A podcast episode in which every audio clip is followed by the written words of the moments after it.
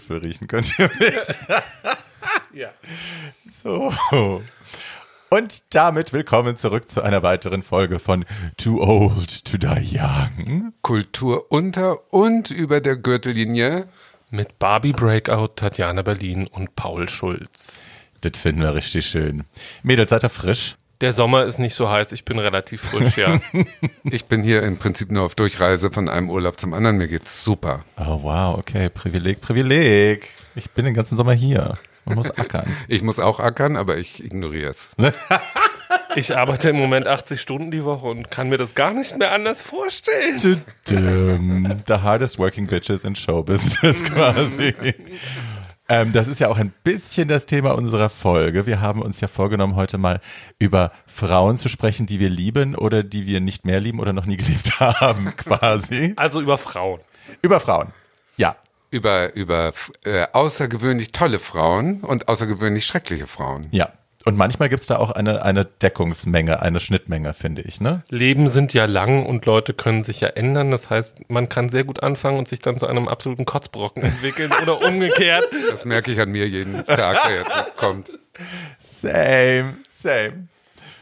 Du hast ein kleines Spiel dir ausgedacht, ne, Paul? Du hast gedacht, wir müssen mal wieder ein bisschen zocken hier. Genau, ich habe mir ein kleines Spiel ausgedacht. Also wir spielen heute, wie wir das schon mal gemacht haben, Kiss, Mar äh, nein, Fuck, Mary Kill. Ähm, also zu gut Deutsch heiraten, ficken oder töten. Und zwar mit Frauen. Beim, letztes mal, beim letzten Mal haben wir es mit Männern gespielt. Und ich fange an. Und da ich beim letzten Mal Tatjana hatte, mache ich jetzt Barbie. Und deine drei Frauen sind Joan Crawford, Elizabeth II. und Angela Merkel. What the fuck, bitch? Wer ist denn Elisabeth II.? Ist das die aktuelle Elisabeth oder Ja. ist das der ältere Elisabeth? Ich komme bei denen durcheinander. Okay, fuck Mary Kill. Elizabeth II., Angela Merkel und Joan Crawford. Oh fuck. Okay. Ähm. Wow, das ist schwierig. Ich würde. Wow. Also heiraten will man keine von denen zum Beispiel. Ich, also wirklich nicht? Naja, Lissy kann zumindest das mit den stabilen Ehen offensichtlich sehr gut. Also ich würde wahrscheinlich Lisbeth heiraten, weil die die meiste Kohle hat. Die ist ja die reichste Frau Englands. Nach J.K. Rowling mittlerweile, glaube ich. Ich glaube, sie ist es immer noch, wenn man den Landbesitz einbezieht, ist Okay, sie, glaube ich, na dann heiraten wir natürlich Elizabeth, weil, hi, not stupid. Ähm, da muss man auch nicht mehr so viel machen, die schläft immer ein. dann würde ich Joni ficken, weil Joni äh, war ja dafür bekannt, dass sie äh, very, very eager to please war und im Bett ist ein, ein wildes, ein wildes Ding, ein sportliches wildes Ding. Ich glaube, das macht sehr viel Spaß. Ja, und dann muss ich halt Fräulein Merkel killen, obwohl ich wirklich nicht zu den Merkel-Hassern gehöre. Also ich liebe ihre Politik nicht, aber ich mag, für was sie menschlich steht, äh, im Gegenwind ihrer Partei. Ja, so. That's it. Interessant. Ich würde die Königin, glaube ich, töten, weil das ist eine konservative, böse alte Frau. Aber gut. Das nur am Rande. Nein, es ist so ein bisschen mit Elisabeth II. und mir ist es so ein bisschen wie mit Cher. Also früher dachte ich immer, äh, ja, die Queen muss weg und Monarchie ist scheiße und so. Und dann habe ich The Crown geguckt und dachte irgendwie. Was ja auf jeden Fall das authentische Leben von Elisabeth II. widerspiegelt. Definitiv. Außerdem bin ich ja, ich, ich weiß, ich bin ja kein Anhänger von äh, Verschwörungstheorien, aber ich bin mir ja immer noch nicht sicher, ob das Königshaus Diana nicht hat umbringen lassen. Ich weiß, man soll sowas nicht verbreiten und es ist Och. sehr unwahrscheinlich und wahrscheinlich war es nicht so, aber ich weiß nicht. Also ich finde ja Verschwörungstheorien hin oder her, aber ich meine Zusammenhänge, komische Zusammenhänge gibt's immer wieder. Wir können auch immer wieder neue erfinden. Das ist alles gar kein Problem. Sofort eine Verschwörungstheorie zum Ermordung äh, von der Queen ausgehend. Diana, das kriege ich äh, in drei Minuten hin. Sekunden. so, Tatjana, dann frage ich dich jetzt mal. Okay. Fuck Mary Kill. Glenn Close, Olivia Colman und Michelle Visage. Also Michelle Visage ist, finde ich, eine äh, vielleicht manchmal originelle, aber dann doch Trittbettfahrerin, mit der kann ich nichts anfangen, die würde ich töten. Und die Elizabeth Coleman, äh, Olivia, Olivia. Coleman, die Elizabeth, ja, Ja. die würde ich heiraten, weil ich glaube, die hat richtig Humor, die ist in Talkshows Ja. ganz toll. Die hat so eine, ne, die ist so ungeschminkt und sitzt da und lacht sich tot und erzählt dumme Witze und lacht sich über sich selber tot. Mit der könnte ich gut. Und die dritte war Glenn Close. Ja. Ähm, Äh, ja, da müsste ich ran, ne? Also ich meine, Glenn Close ist ja auch ein Kerl, insofern das passt schon. Ich sage immer wieder, Ich, ich verziehe einfach nur den Mund. ich sage immer wieder gerne, ähm, Glenn Close gives me an intellectual boner sometimes. Also ich habe, als die Damages gedreht hatte, spielt ja Patty Hughes, diese Staranwältin, ähm, die so wahnsinnig abgewichst ist und kalt und böse. Ähm, aber das, die Acting Chops, die die Alte hat, machen mich irgendwie auf intellektueller Ebene geil. Also es ist irrsinnig, wie gut ich die finde. Aber ja, bin ich voll bei dir. Ich bin da ganz bei Barbie. Also ich, äh, äh, Glenn Close betritt die Leinwand und ich bin, sitze sehr aufmerksam und sehr aufgerichtet da. Alert. so ein Effekt, Effekt hat sie auf mich nicht. Aber ich finde, sie ist eine sehr, sehr, eine der drei großen, vier großen Schauspielerinnen, die wir haben. Also, Habt ihr die Frau des Nobelpreisträgers Definitiv. gesehen? Natürlich. Oh, war der toll. Ja, okay. sorry. So, dann, wen frage ich jetzt? Paul, ne? Ja, die Paul. einzige Person, die noch übrig ist. Ja, ich bin multiple. Insofern habe ich hier mehrere Leute sehe ich am Tisch, als wir tatsächlich sind. Äh, also ich sag mal J-Lo, Oprah Winfrey und Dolly Parton. Ähm, das ist sehr einfach. Ähm, also, würde JLo einfach gerne, also ich würde niemanden davon gerne töten, aber JLo müsste weg. Ganz einfach, ähm, weil sie den anderen beiden intellektuell nicht gewachsen ist und als Geschäftsfrau schon mal gar nicht. Also, äh, und Oprah würde ich, glaube ich, ficken, just to see the apartment. Also die wohnt, also die, die Apartment ist auch nett, das ähm, Schloss. die wohnt ja in diesem unfassbaren, nennen wir es mal freundlich, Gebäude, was glaube ich ungefähr zwei Flüge mehr hat als Buckingham Palace. Ja. Ähm, und ich wollte das schon immer und ich glaube, ich würde, also heiraten würde ich die nicht, weil ich glaube, ich würde die nicht aushalten in ihrer grundsätzlichen Friedfertigkeit. Das würde Aber die ist doch nie zu Hause. Du könntest quasi wie Gail King einfach im Nachbargebäude wohnen und es dir schön gehen lassen. Ja, aber sie, ähm, ja, vielleicht. Nein, ich würde, also heiraten würde ich definitiv Dolly Parton, weil mit Dolly kann man, glaube ich, den Spaß seines Lebens haben.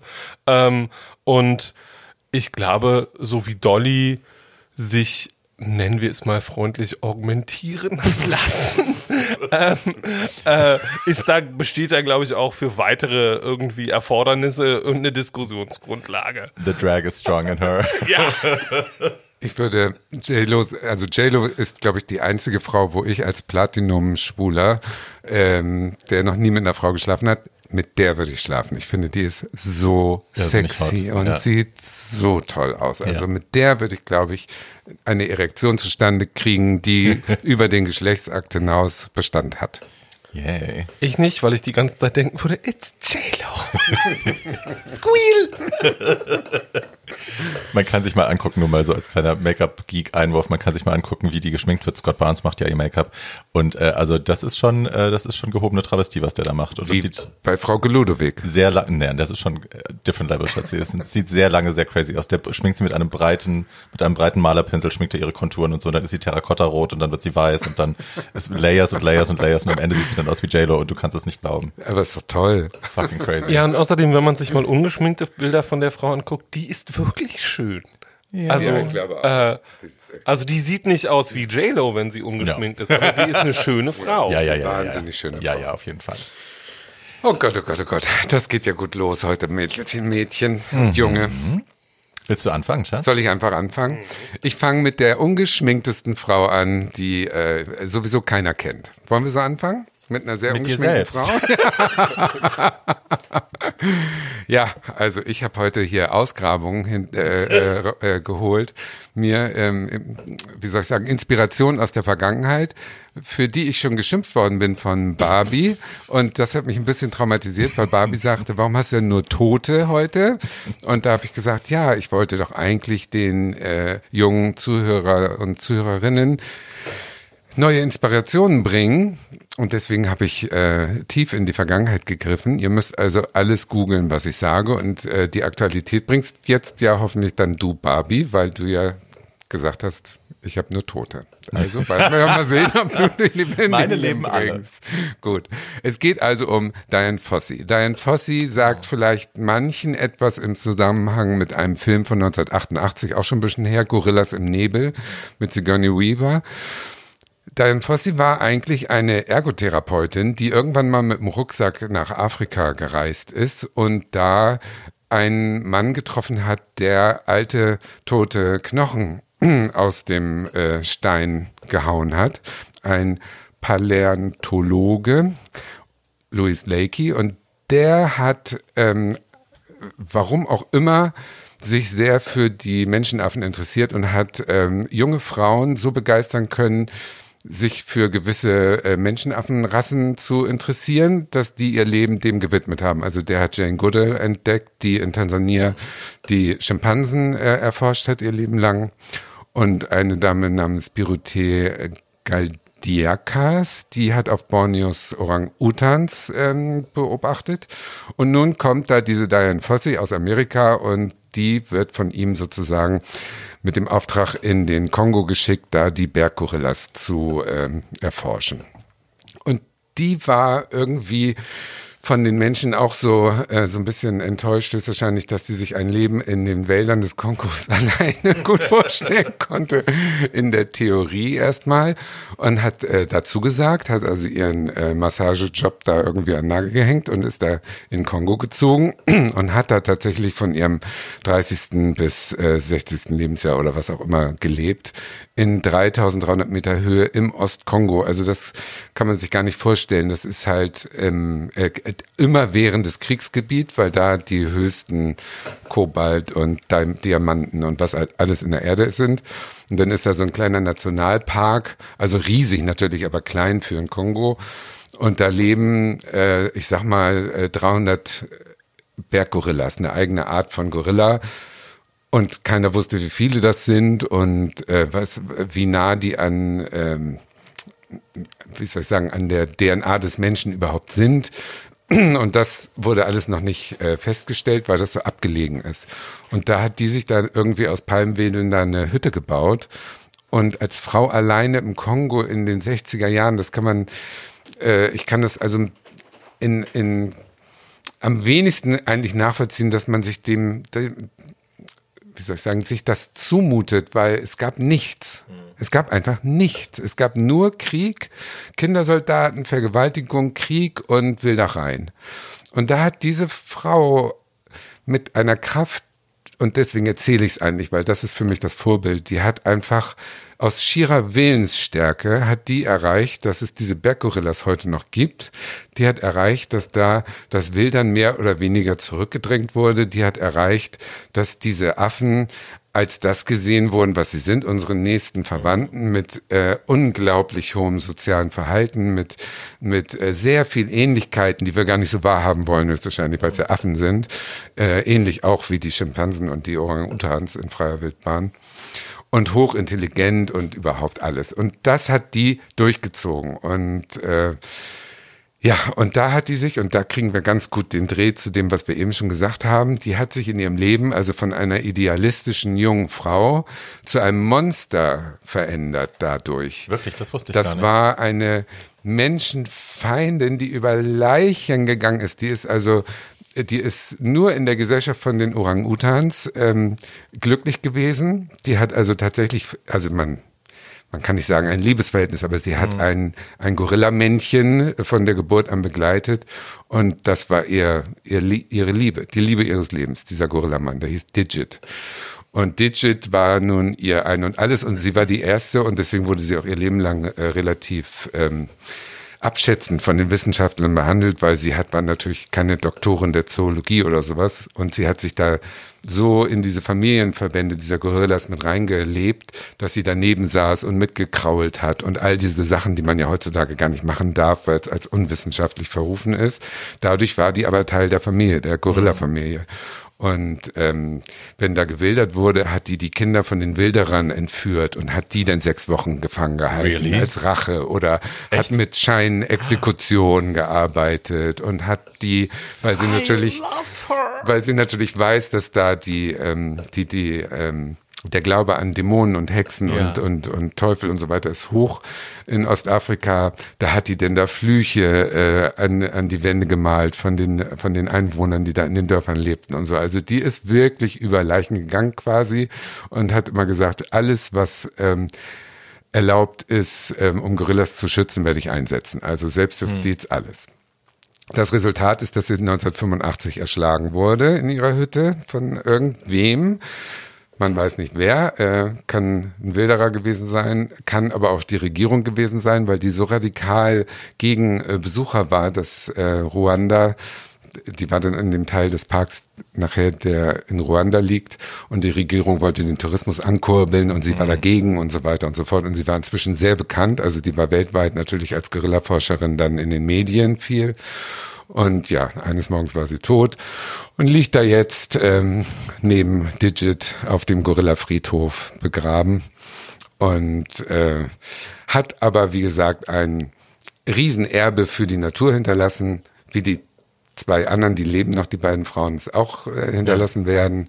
Und das alleine, wenn man mal da war, äh, rechtfertigt für mich die, ähm, die Bewunderung und auch höchstwahrscheinlich die Radikalität, weil als Frau alleine da oben in den 60er Jahren, ich kann es nur wiederholen, unter den schlimmsten Umständen äh, sich da durchzukämpfen gegen diese super Macho-Kultur, da hat ja eine Frau nichts zu sagen in Ostafrika, da musst du halt äh, eisenhart sein. Und das ist denn der Preis dafür, dass die Berggorillas heute noch leben. Also ich bin da total eigentlich konform mit, muss No, ich sagen. totally Obwohl fine. es total politisch falsch ist heutzutage, das so zu sagen, aber ist so. Es ist, glaube ich, schwierig, das zu trennen. Ne? Ich meine, einerseits sind die Methoden natürlich, mit denen sie ihre Dinge da durchgeboxt hat, auch wie sie die Kinder dann traumatisiert hat, wenn sie die entführt hat und Ja. so und Scheinexekution durchgeführt hat. ja.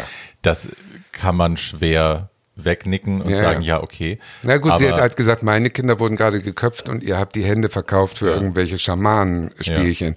Die hat eben die Gorillas auch als Menschen gesehen. Ja. Und ich glaube, man muss sich vorsehen, da zu generalisieren. Die Leute, die diese Affen getötet haben und diese Dinge getan haben, tun das ja auch aus einer Not, eben weil sie überleben müssen und weil das vielleicht die wenigen Sachen sind, mit denen sie Geld verdienen können da oben. Aber ja, Ja, ja. schwierig Also- als weiße Frau reinzukommen, zu sagen, so, ich zeige euch jetzt, wie es richtig geht. Ja, das hat sie total gemacht. Mhm. Das ist äh, ganz, ganz klar, dass sie da total äh, sich als Überlegene ge- aufgespielt hat, die aber dadurch auch natürlich viele Jobs gebracht Mhm. hat und so weiter. Die hat ja auch viele gute Sachen für diese Wilderer, die dann Mhm. um als Parkwächter um äh, gelernt hat und so weiter.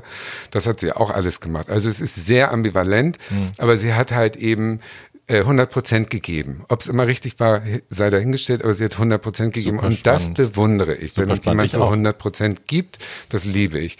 Und ich war einmal, ich war zu arm leider, ich war einmal da und konnte mir die Gorillas nicht leisten, weil inzwischen kostet eine Stunde bei den Gorillas 500 oder äh, inzwischen glaube ich 800 So wie Dollar. bei Carol Baskin. Da fahren nur, ja, da fahren nur reiche Amerikaner inzwischen noch hin. Und ich hatte denn nur Geld für die äh, 100 Kilometer entfernt lebenden Schimpansen und dachte, na gut, gucke ich mir die an und bin dann dadurch in den Wald gestapft. Und Schimpansen sind anders als Gorillas nicht ähm, immer am selben Ort. Die Gorillas sind jeden Tag um 12 Uhr sitzen die da und da, das weiß man. Und die Schimpansen nicht, die stehen morgens auf und dann muss man die durch den ganzen Urwald jagen, weil die irgendwo hin abhauen. Und das wusste ich leider nicht.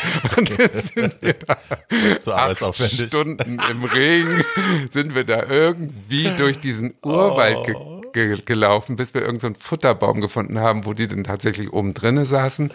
Und ich war ja fertig mit der Welt. Also das ist ja auch alles in der Höhe und in dem Matsch und mit Blutekeln und mit allem Zeugs. Moskitos Und du probably. warst fertig mit der Welt. Ja. Und dann siehst du diesen Schimpansen. Und ich kenne so Schimpansen von, wie hießen das, Daktari Ja. in den 70ern oder so Fernsehsendungen. Oder hier der mit Gottschalk oder Ronnys Popshow Ja, und so. ja, weißt ja, du, so. Schimpansen kenne ich. Und da sind also die Schimpansen plötzlich so 1,50 Meter hoch, wenn sie sitzen. Das sind riesige Muskelberge, die auch richtig brutal sind und Mörder und bringen sich um und so. Also so Schimpansen Mhm. sind ganz krasse Krieger. Und das hat mich alles total, äh, also ich war hin und weg, aber ich habe dadurch die Diane Fossey noch mehr bewundert, weil Mhm. das ist alles da Regen und kalt und nass und feindliche Umwelt. Also Mhm. ganz, ganz tolle Frau. So. Danke dafür, das war spannend. Ja, das fand ich auch. Das war meine erste von dreien, aber die anderen äh, erzähle ich später. Ich muss mich erstmal erholen. Äh, ja, ich fand das alles auch hochspannend. Ich glaube, ich werde, wenn ich groß bin, werde ich dahin Fossi. Ähm, mal Der Film ist toll. Der Film, den könnt ihr immer gucken, Leute. Leute, guckt den Film, dann habt ihr schon einen super Eindruck. Vergessen zu sagen. Ja, Gab es da eigentlich Oscars für? Hat sie Oscars dafür? bekommen? Nein, aber sie war in dem, also irgendwie, äh, kleine Zeitnot am Rande. Die Frau, die da in Fossi in Gorillas am Nebel, sp- äh, äh, im Nebel spielt, heißt Sigourney Weaver. Zu der machen wir irgendwann nochmal eine extra Folge, weil sie so unfassbar großartig ist. Und äh, Frau Weaver war in dem Jahr für gleich zwei Oscars nominiert, nämlich in Gorillas im Nebel für Hauptrolle und in Working Girl für Nebenrolle. Melanie Griffith Working Girl? Ja, nein, doch. Da spielt sie, toll, da spielt sie nämlich, da spielt sie nämlich eine richtige Foot. und ähm, Camp. That's Camp. und wenn man mal zwei Performances innerhalb eines Jahres sehen will, die nicht unterschiedlicher sein können, kann man sich diese Filme hintereinander angucken und dann weiß man, was eine gute Schauspielerin ist. Ja. So. Barbie, möchtest du weitermachen oder hast du mir das Mikro eben so hingeschoben, damit ich Ich weitermache? hab's dir, ich, also ich schieb dir das Mikro immer wieder gerne ran, dass du ein bisschen näher am Mikro säuselst, aber ähm, ich, wie du magst. Äh, dann mache ich jetzt einfach mal weiter. Äh, und äh, ich mache nicht mit einer äh, Biologin und äh, Affenschützerin weiter, sondern mit äh, jemandem, der mich affig macht vor Bewunderung, nämlich Toni Collette. Das war jetzt aber eine tolle Überleitung. Ja. Ich liebe Toni Collette. Na, ich, ich liebe Toni Collette auch. Wer Toni Collette äh, nicht liebt, äh, ist nicht homosexuell und wer sie nicht kennt, ist kein Mensch. äh, äh, to, äh, Wir sind gar nicht dogmatisch in diesem Podcast. Überhaupt das ist alles nicht. Very, very open and free here. Genau, also äh, wer Toni Collette nicht kennt, hat eine maximale freudgefüllte Bildungslücke, äh, die er dringend auffüllen sollte. Und äh, wer Toni Collette kennt, weiß, warum wir sie lieben. Toni Collette ist eine australische Schauspielerin, die, äh, äh, die 47 ist und ein sage ich mal, untypischer Hollywood-Star, weil Toni Collette kann, hat ein Gesicht, das eigentlich nicht für Hollywood gemacht ist, äh, und kann spielen, dass die Wände wackeln und tut das aber auf eine Art und Weise und vor allem in Projekten, die nicht unterschiedlicher sein können. Also Schauspielerinnen und Schauspieler untereinander wissen, dass Frau Colette mindestens so talentiert ist wie Frau Streep, weil sie das in den letzten 20 Jahren auch in völlig einer Breitwandorgie von sehr unterschiedlichen Sachen unter Beweis gestellt hat. Angefangen hat das alles 1994 mit ihrem ersten internationalen Erfolg. Der hieß Muriel's Wedding äh, und ist auch ein queerer Pflichtfilm, oder? Ah, ja, ja, ja, ja. ja, Ähm, ja, ja. Unbedingt. Äh, Muriel ist eine, ich sage jetzt mal freundlich, üppige ähm, junge Frau, deren größte Leidenschaft im Leben es ist, geheiratet zu werden wollen und die eine beste Freundin hat, mit der sie ABBA-Songs auf der Bühne performt. so. Äh, und die von einem kleinen Kaff irgendwo im australischen Osten, glaube ich, nach Sydney reist und dort unter großen Verwicklungen am Ende herausfindet, dass man zwar heiraten kann, dass einen das aber nicht unbedingt glücklich macht. Dieser Film erschien zu einem Zeitpunkt, als wir eine Renaissance des australischen internationalen Kinos erlebten und war ein weltweiter Hit und hat Frau Colette zu einem großen, nein, nein, nicht großen, aber zu einem, zu einem schauspielerischen Star gemacht, erst in Cannes und dann in den USA, weil sie der böse, böse Harvey Fierstein, äh, Weinstein, der diesen Bitte. Film, Entschuldigung, ja, freudsche Fehlleistung, Harvey Weinstein, der diesen Film gekauft hatte, äh, äh, auf eine 200 Städte Presstour geschickt hat und sie jedem Journalisten zum Fraß vorgeworfen hat, der sie haben wollte. Äh, also Fraß vorgeworfen für ein Interview oder irgendwie sowas.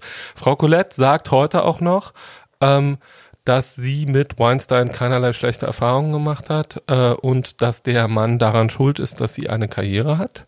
Na, das war wahrscheinlich auch nicht sein Beuteschema, ne? Äh, sagen, das war garantiert nicht sein Beuteschema. Das Spannendste an äh, der PR zu Muriel's Wedding ist, dass alle, aber wirklich alle, die darüber geschrieben haben, immer erwähnen mussten, dass Frau Colette nicht wirklich dick ist, sondern dass sie sich das nur für die Rolle angegessen hat und danach auch wieder abtrainiert hat. Ähm, und das war eine der war einer der Gründe, warum sie dann in der Folge sehr viele, sehr unterschiedliche Rollen in sehr vielen unterschiedlichen Projekten angeboten gekriegt hat. Ähm, aber die auch angenommen hat und die Projekte, die sie hätte haben können, wo sie ähnliche Rollen spielen konnte, abgelehnt hat. Zum Beispiel ist Frau Colette, war Frau Colette die Wunsch-Erstbesetzung für Bridget Jones. Hm. Ähm, und hätte das sicherlich auch gut gemacht, äh, aber wollte das nicht, sondern äh, und hat dann in einer ganzen Reihe Kultfilmen mitgespielt, unter anderem Velvet Goldmine. Ja, Ein, Serien, aber ja. Ähm, äh, also irgendwie, wir sind noch in den 90ern, also der erste äh, der erste wirklich queere Kultfilm, den sie gelandet hat, war Velvet Goldmine, äh, wo sie die erst fröhliche und dann sehr abgehalfterte Ehefrau der Hauptfigur spielt. Äh, mit dem Hauptdarsteller war sie dann auch ein Jahr zusammen. Ähm, und diese Beziehung beschreibt sie heute als alkoholisiert und sehr unglücklich. War das Jonathan Rhys Meyers oder ja. war das? Ah, okay. ähm, inzwischen ist sie verheiratet und hat mehrere Kinder und hat Wohnsitze in Los Angeles, äh, Sydney und New York und macht nur noch, was sie will. Was sie inzwischen auch kann, weil sie alles kann. Ich glaube, es gibt keinen einzigen Film mit Toni Collette, der schlecht ist, würde ich sagen. Also ich fand Madame echt nicht gut. Also es, ich, ich, ich, ich war jetzt. Tatjana hat gerade gesagt, sie kennt ihn nicht. Ähm, ich äh, fand Madame jetzt auch nicht gut. Madame ist von vor zwei Jahren, glaube ich, und mit Portia de Rossi auch. Ähm, und äh, ich fand Rossi de Palma. Ja, oder Rossi, oh, ja, ja, doch, ja, ja, ja, doch. Mit Rossi de Palma. Den fand ich aber nicht gut wegen Frau Colette, sondern den fand ich nicht gut, ganz einfach, weil es kein gutes Buch ist. Ja, das ist wie so. mit Meryl Streep, aber mit, mit äh, wie heißt sie, die rothaarige Julianne Moore. Also die haben in vielen schlechten Filmen oder in manchen Fil schlechten Filmen mitgespielt, sie waren aber nie schlecht. Ja, so wollte ich es eigentlich sagen. Es gibt keinen Film, in dem Toni Collette schlecht ist. Ja, so vielleicht, ja. Es gibt aber ein paar, in denen sie besonders gut ist. Dazu gehört auch The Sixth Sense. Damit ist sie ja. dann ein Weltstar geworden. Das war ihre erste und bisher erstaunlicherweise, wie ich finde, einzige Oscar-Nominierung. Ja. Ähm, und wer sich an Frau Colette von hinten ranwagen will, also, Film, also filmografisch gesprochen, ähm, kann mit wie ich finde, ihrer bislang besten Leistung anfangen. Die ist aus dem letzten Jahr und findet in einem Horrorfilm statt, der Hereditary heißt. Du fandst das gut? Ich fand das unfassbar, was sie da auf die Beine gestellt. Ich fand, den, ich fand den großartig. Aber das ist ja, das ist, also wenn, wenn Barbie und ich uns mal was bei, nicht, bei was mal nicht einig sind, äh, sollte man das auf jeden Fall gesehen haben, weil wir sind uns eigentlich sonst fast immer right. einig. Right. Ähm, und äh, Frau Colette kann alles, Frau Colette kann singen, Frau Colette kann tanzen, Frau Colette kann auch Drag und hat das, wenn man ja. das betrachtet und wenn man das betrachten will, in einem Drag-Spektakel, das wir hier noch nicht erwähnt haben in diesem Podcast, sure. nämlich Connie and Carla, yeah. ähm, in dem sie und Nia Vardalos das tun, was Julie Andrews und Victor Victoria macht. Sie spielen nämlich Frauen, die so tun, als wären sie Männer, die Damendarsteller sind. ähm, und die beiden singen auch selbst. Äh, und machen das insgesamt fantastisch, obwohl es eine kleine Produktion ist, aber es ist eine kleine, fröhliche und sehr engagierte Produktion, mit der man ganz doll viel Spaß haben kann. Ähm, und das, was Frau Colette gerade macht, ist Netflix von hinten aufrollen, hm. weil sie im letzten Jahr in gleich zwei sehr unterschiedlichen, sehr ausführlichen und langen Rollen zu sehen war. Das eine war Wanderlust. Da hat sie eine Hausfrau gespielt, die eine Affäre hatte, äh, eine Psychologin, also keine Hausfrau, sondern äh, jemand, mhm. der äh, eine Praxis hat, die zu Hause ist und mit einem ihrer Patienten eine Affäre hat.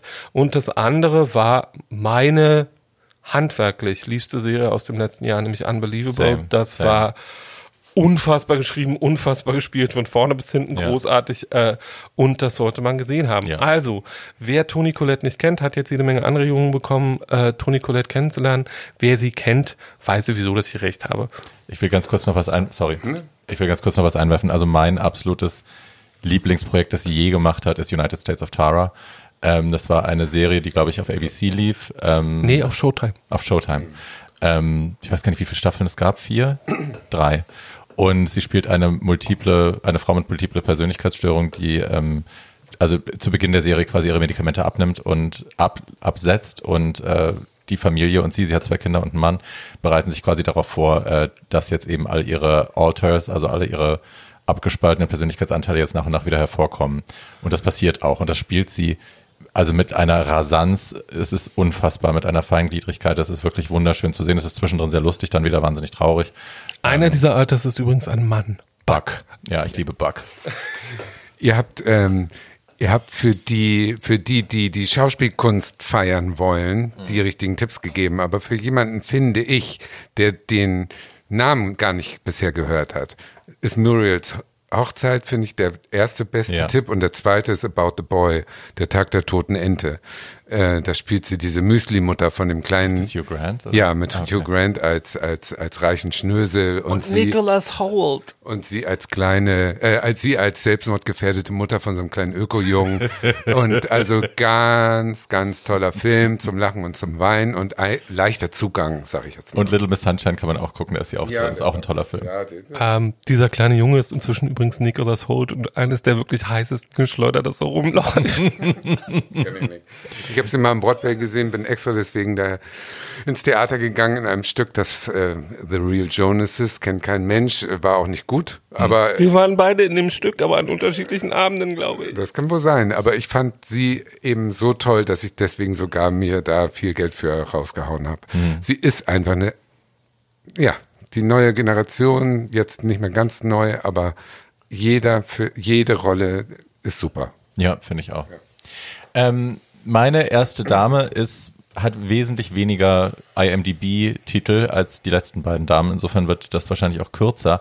Aber ich will sie nicht unerwähnt lassen, weil ich das, was sie bisher geschafft hat, so wahnsinnig finde, weil mich das sehr berührt hat. Ich rede von äh, Phoebe Waller-Bridge, die äh, unter, also am bekanntesten ist sie durch die Serie Fleabag, die sie selbst geschrieben hat und in der sie selbst die Hauptrolle auch spielt. Ähm, die kann man auf, ich meine, Amazon Prime sehen. Ja, ne? Nicht auf Netflix, auf Amazon Prime, ja. Und äh, also Phoebe Waller-Bridge ist 85 in London geboren worden und ist quasi so ein, so ein Theaterkind. Ne? Also hat sich da quasi so im Theater ein bisschen, also hat ihre Schule gemacht, hat sich im Theater irgendwie nach oben gearbeitet, hat auch 2007 ihre eigene Company gegründet mit einer Kollegin zusammen, die sie heute immer noch hat und hat dann parallel angefangen eben auch ähm, Fernsehen zu machen. Also erst ein bisschen Werbung und dann hat sie äh, war sie erst in Broadchurch zu sehen und dann äh, Crashing. Crashing war dann, glaube ich, schon ein größerer Erfolg. Crashing hat sie auch schon selbst geschrieben. Hat sie auch schon selbst geschrieben. Schau an.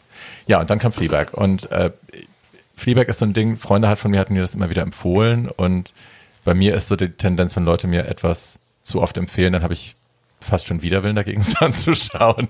Das ist blöd, aber ist so. Und ähm, das war bei Fleabag so. Das, also inflationär, alle meine Freunde sagten, du musst Fleabag gucken, du musst Fleabag gucken. Und ich war irgendwie so, ach nee, jetzt will ich nicht mehr. Und dann war es einer dieser Abende, ich saß auf der Couch und hatte irgendwie, hatte einfach nichts mehr zu gucken und ich wollte jetzt nicht zum 200. Mal Will and Grace oder Friends oder Golden Girls schauen. Ja, und die erste, erste Episode geht eigentlich damit los, dass sie so von einem Typen gefickt wird, während sie in die Kamera schaut und mit der Kamera redet. Und dieses in die Kamera reden konnte ich bei Sex and the City schon nicht leiden. Ich finde das blöd. Und ich habe gebetet innerlich, dass sie das bald sein lässt. Und es verliert sich dann auch im Laufe der Serie. Also es gibt immer wieder die Momente, wo die vierte Wand so runter durchgeschossen wird, weil sie kurz in die Kamera guckt, aber es wird deutlich weniger und es wird weniger unangenehm. Ähm, und man lernt diese Frau kennen, die so, also es ist ja irgendwie basiert, basiert sicherlich auch auf persönlichen Erfahrungen, aber nicht ausschließlich, äh, die eben so eine leicht perverse Frau ist, die sehr viel Sex hat und sehr viel trinkt und sich sehr viel abschießt und sich sehr viel selbst zerstört und sich das Leben schwer macht, weil sie eben trauert und die Trauer aber nicht zulassen kann. Ähm, weil sie sich schuldig fühlt und das aber nicht reflektieren kann. Und äh, deswegen lebt sie halt dieses Leben. Und man wird da in diesen Orkan so mitgerissen und lernt ihre Familiengeschichte kennen, lernt ihre total neurotische Schwester kennen, die eigentlich auch ein total distanziertes Verhältnis haben und sich irgendwie nicht lieben können. Und äh, ihre Mutter ist gestorben, der Vater ist da, hat aber eine neue Frau, die mal wieder von Olivia Colman gespielt wird, die böse Stiefmutter. So eine sehr freie, sehr sexuelle Künstlerin, die eine, ich sag das Wort nicht, eine schlimme, schlimme Otze ist. Bitch. aber das halt auch wieder so toll spielt. Ja, und man schaut ihr halt dabei zu, wie sie, sie sich- sich durch ihr Leben strauchelt und man verliebt sich wahnsinnig in sie und es ist irrsinnig komisch und an manchen Stellen muss man wahnsinnig weinen, weil es einem so unter die Haut geht. Also mir zumindest ging das so. Ähm, und ich habe, es gibt zwei Staffeln leider nur, weil sie, sie hat sich sehr viel Zeit gelassen mit der zweiten und dann auch auf dem Höhepunkt des Erfolges der Show gesagt, hier hört's jetzt auf, ich habe nichts mehr zu erzählen mit dieser Figur, es ist vorbei. Hat sechs Emmys eingefahren damit, äh, unter anderem für beste Comedy und beste Hauptdarstellerin. Ähm, sie hat es komplett geschrieben und eben selbst gespielt, basiert auf einem Theaterstück. Und es ist einfach, es ist wahnsinnig gut von vorne bis hinten. Man kann es wirklich, ja, also mir fällt nichts Schlechtes ein, was ich darüber sagen kann, außer dass es mich, also es hat mich wirklich bewegt, es ist mir wirklich nahe gegangen, es hat mich Wochen verfolgt und ich bin sehr dankbar, dass ich das angucken konnte. Ich gebe zu Phoebe Waller-Bridge nur eine zukünftig wichtige Information, falls dieses Jahr nochmal irgendjemand ins Kino gehen kann. Äh, der nächste James Bond ist auch von Phoebe Waller-Bridge geschrieben worden. Na, nicht nur der nächste, sondern auch schon der vorletzte, meine ich. Also da wurde sie ins Boot geholt, eigentlich um die, um die weiblichen Dialoge zu verbessern. Und dann fand man Gefallen an ihrer Schreibe und dann hat man erst den nächsten komplett äh, über, über, übereignet quasi. Nicht schlecht, große ja. Karriere. Die, ähm, was uns unterscheidet, Barbie, ist, dass ich die Serie eigentlich nur deswegen gut fand, weil sie die vierte Wand ignoriert und dem mhm. Zuschauer äh, direkt anguckt und mit ihren Blicken und äh, mit der Mimik. Mhm. In der zweiten Staffel redet mhm. sie ja gar nicht mit dem Zuschauer, sondern macht es nur mit Mimik eigentlich. Kommentiert sie was der Mensch neben ihr gerade ihr erzählt. Und das finde ich zum Schreien. Das macht ja die Dorothy bei Golden Girls nicht anders eigentlich. Die guckt ja auch dann zur Seite. Ja, und äh, dieses, äh, diese Art von Komik, die, die kriegt mich. Also darüber lache ich mehr als über die Dialoge fast. True. Ich finde tatsächlich, also mich hat jemand gefragt, ich habe tatsächlich auch mit meinem Therapeuten über Fleabag geredet und habe ihn gezwungen, sich das anzugucken. Und ich glaube, er hat nicht so ganz verstanden, warum es für mich so wichtig war. Aber ähm, ich habe mit anderen Leuten gesprochen, die dann sagen, ja, und aber der Priester und warum ist der Priester da in der zweiten Staffel? Es gibt einen heißen Priester in der zweiten Staffel, mit dem sie eine Affäre hat. Und ähm, das wurde irgendwie, man versteht nicht, warum der da ist und so und warum das mich auch so so zerlegt hat irgendwie diese das Ende dieser Beziehung. Ja. Und das ist ähnlich wie bei Amelie, obwohl Amelie natürlich wahnsinnig viel pathetischer ist.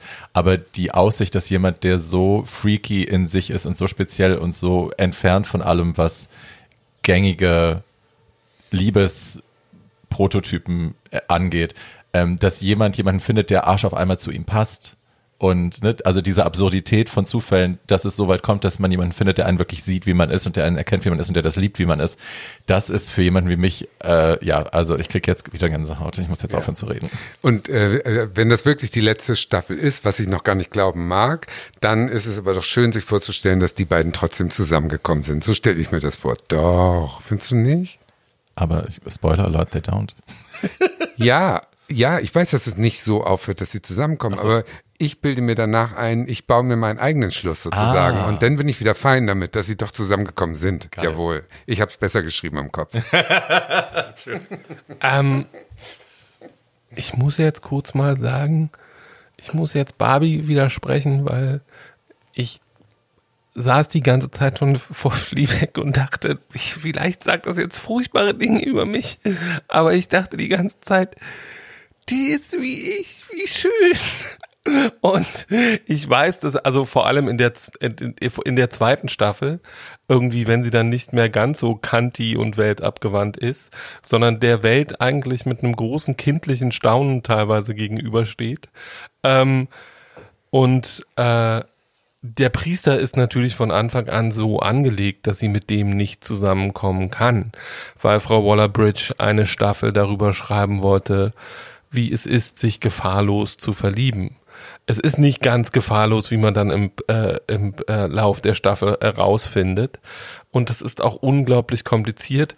Aber dieser Priester wird von Andrew Scott gespielt, ähm, der wirklich auch in Natura einfach ein, ein sehr, sehr schöner Mann ist. Ja. Ähm, hat und der nicht auch bei Pride mitgespielt? Der hat auch bei Pride ja. mitgespielt. Ähm, und ja, ich habe auch dieses dass sie permanent mit dem Publikum redet, ist natürlich ein Stilmittel, um das Publikum permanent bei der Stange zu halten, weil das Publikum ist eine handelnde Person in dieser Serie. Nämlich jemand, dem sie permanent Dinge anvertraut, die sie anderen Leuten nicht sagt. Das heißt, das ist erzählerisch und schreiberisch ein absoluter Glücksgriff, was sie da macht.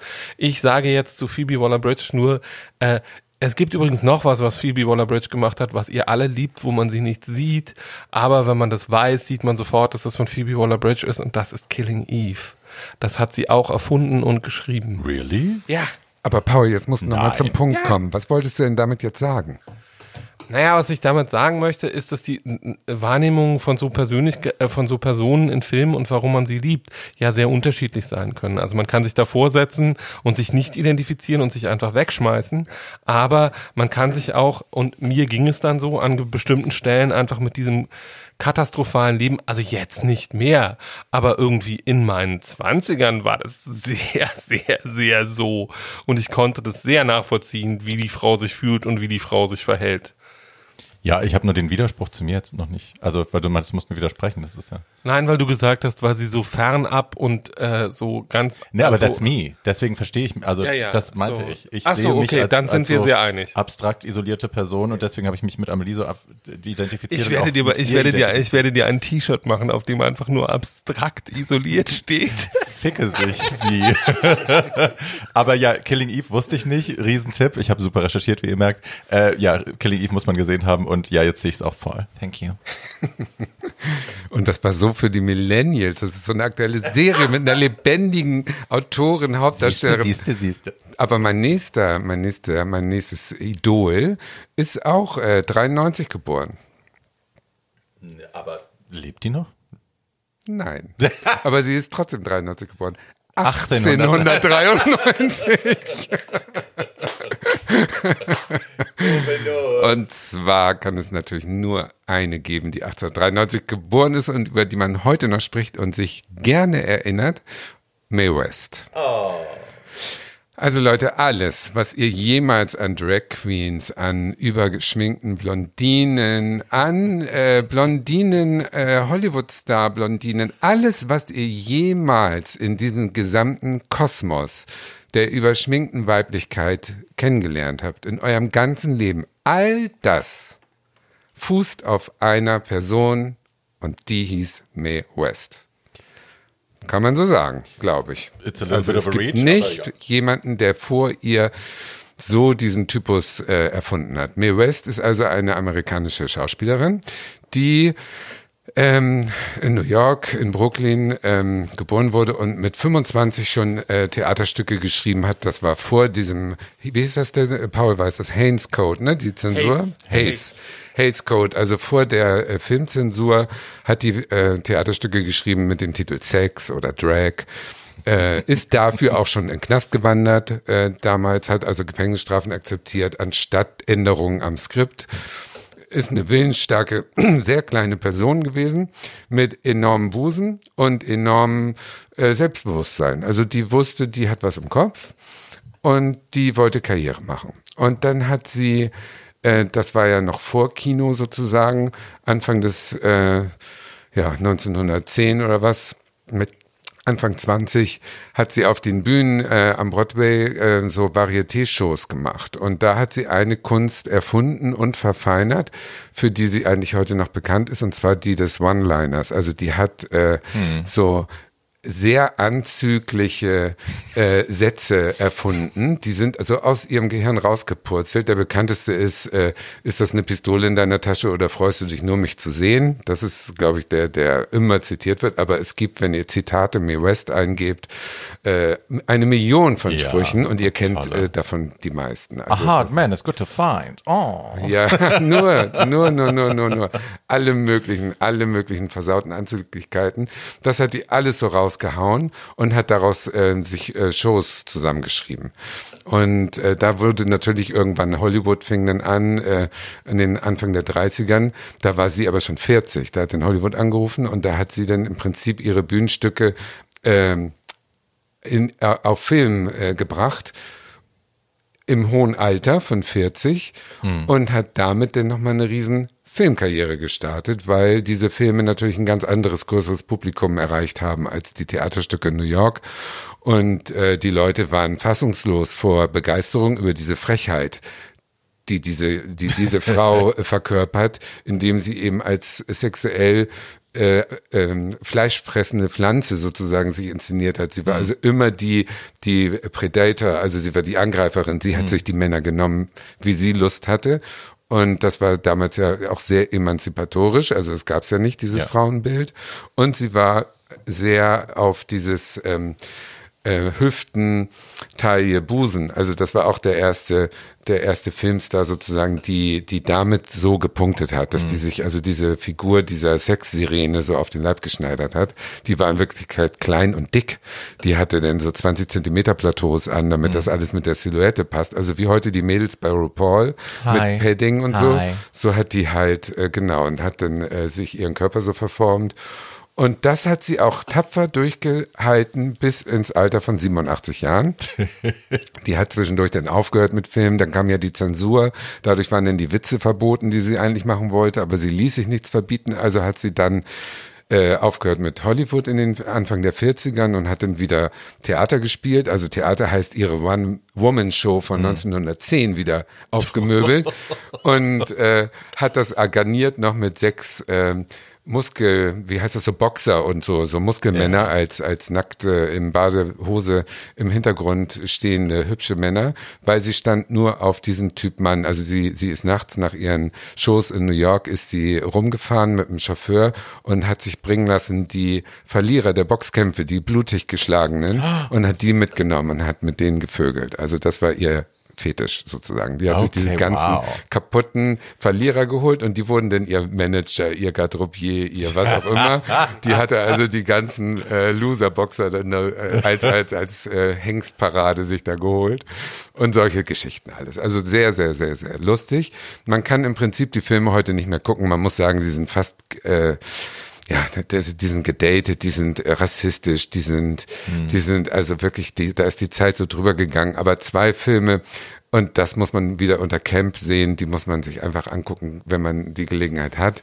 Das war, als sie in den äh, 70er Jahren einmal Myron Breckenridge äh, gespielt hat, ja. eine, eine, eine männermordende Agentin, da war sie aber eben auch schon über 70 und sie reproduziert halt diese eine Rolle, die sie zur Perfektion gebracht hat, immer und immer wieder. Da spielt sie eben diese 70-Jährige, die auch nur die Männer flachlegt da in ihrer Agentur. Und der zweite, ach so, was ich vergessen habe zu sagen, die Figur war übrigens so ähm, ikonisch, also das war ja vor Fernsehen, das war vor, vor der Möglichkeit, heute kannst du ja mit Instagram bekannt werden auf der mhm. ganzen Welt und die hatte ja das nicht. Die hatte die paar Filme im Kino, aber die wurde so ikonisch, dass zum Beispiel die Coca-Cola-Flasche wurde nach ihr designt. Mhm. Also Coca-Cola, diese, diese alte Flasche, die Hourglass. sogar, Hourglass, das ja. war nach Mae West und Dali hat äh, so ein Sofa nach ihrem Mund, meinetwegen. Mhm. Also die, die hat die Kunst inspiriert und so weiter. Und dadurch wurde die eben so. Die war quasi die Sirene vom Fatal vor Marilyn Monroe vor. Ja, alle kamen danach. Also mhm. diese, diese, diese Blondine mit, äh, die dumme Blondine, die schlaue Blondine, all diese ganzen Typen kamen aus diesem Ur, äh, aus dieser Ur, Vorform, mhm. die Mae West kreiert hat. Und das finde ich schon mal super. Wer das schafft, also da kann ich auch denn verzeihen, wenn sie mit 87 noch eine junge Braut gespielt hat, in dem Film Sextet, da war Timothy Dalton, der spätere James Bond, auch äh, ihr Ehemann. Der war 53 Jahre jünger, das interessiert die da überhaupt nicht. Die geht da auch irgendwie, äh, singt da rum, also singen, singen, also es war ja wie Inge Meisel ohne Gebiss. Ich habe ne? gestern diese, habe vorhin schon in der Küche erzählt, ich habe gestern durch Zufall auf Instagram, hat jemand das Video gepostet von dieser Szene, wo sie mit Timothy Dalton da im, im Schlafzimmer steht und er singt ihr einen vor und hängt ihr dabei Juwelen um und sie steht die ganze Zeit nur da und macht, schiebt so ihr Gebiss von links nach rechts und so, oh, oh, oh. Und immer wenn sie dann dran ist mit Text, also er singt, säuselt und dann spricht sie so ein bisschen neben dem Takt daher. Oh, darling. Und es ist halt so schlecht und sie ist halt 100 und er ist 20 und es ist alles so absurd. Aber she's buying it und dann muss man das halt auch irgendwie selber buyen. Ne? Absolut, absolut. Die hat das so ernst genommen. Und bei diesem Film war sie auch inzwischen äh, so dement, dass sie gar nicht mehr den Text lernen konnte. Das heißt, die hatten so ein, äh, die hatten mit, aber mit Walkie-Talkies irgendwie, die hatte einen Knopf im Ohr, aber noch nicht so mit dieser Technik, wie ja. es sie heute gibt. Und plötzlich hat die dann mitten im, im Text, äh, sie so, sollte also sagen, der Chauffeur kommt um drei und sie sagt so, der Chauffeur kommt und jetzt äh, fahren Sie bitte in die linke Straße, weil der, der Verkehrsteilnehmer hat da gerade einen Unfall gebaut, Sie müssen sofort. Da hat die aus Versehen auf der, ja, auf der Frequenz äh, die für sie eingestellt war, war plötzlich der Polizeifunk und sie hat das einfach weitererzählt, ohne nachzudenken. Oh, weil fahren sie, sie bitte nach links. Oh, es gab einen Unfall. Au. Und in diesem Film haben wir auch mitgespielt von Ringo Starr zu Alice Cooper, von also alles Mögliche, Tony Curtis, alle verrückten Männer äh, haben damit gespielt in Sextet. Er ist so schlecht. Also der ist schon über Camp sozusagen. Ja. Der ist so schlecht. Also insofern muss man nicht gucken, aber man muss die Zitate kennen. Und als letzte Info noch Raquel Welch, die mit ihr in Myra Breckenridge äh, gespielt und von ihr ignoriert wurde, weil Raquel Welch war auf der Höhe ihres. Sex-Appeals und Mae West war ihrer Meinung auf der Höhe ihres Sex-Appeals. und ähm, Raquel Welch hat dann äh, das Gerücht in die Welt gesetzt, sie, sie wäre ein Mann. Also, ähm, dass Mae West also Ende der 40er Really? gestorben wäre. Das ist ein Gerücht, was heutzutage noch in dieser ganzen ähm, Filmwelt äh, so ein bisschen rumschwabert, dass sie also äh, deswegen die Filme aufgehört hat in Hollywood Anfang der 40er, weil sie gestorben ist und ihr Bruder hätte dann äh, das übernommen, weil man das in dieser Bühnenshow nicht gesehen hätte und man könnte das heute sehen auf Fotos von Diane Air, Airbus, heißt die Airbus? Irgend so eine Airbus, ja. Airbus. Da äh, d- eindeutig Männerhände und äh, Raquel Welch sagt auch, äh, sie hat einen Fingernagel verloren und den habe ich ihr aufgehoben und hinterhergetragen und da habe ich die Hand gesehen, das war ein Kerl und so. Also das ist ein altes Gerücht. Wow. Und sie ist ja auch eine Gay-Icon, also eine Legende, wird bis heute noch parodiert und äh, hatte in ihrer Wohnung äh, einen riesen Spiegel überm Bett und äh, eine Skulptur von sich auf ihrem Klavier stehen, so eine Marmorskulptur, wie sie aussah, idealisiert, also mit langen Beinen und schöner Taille und so. Und dazu habe ich noch eine Geschichte, die muss ich kurz erzählen dass dieses sich selber so sehen, das bewundere ich eben daran, dass die so knallhart einfach sich, die hat befunden, ich bin ein Kunstwerk, ich bin jung und ich bin schön, bis ich tot bin. So.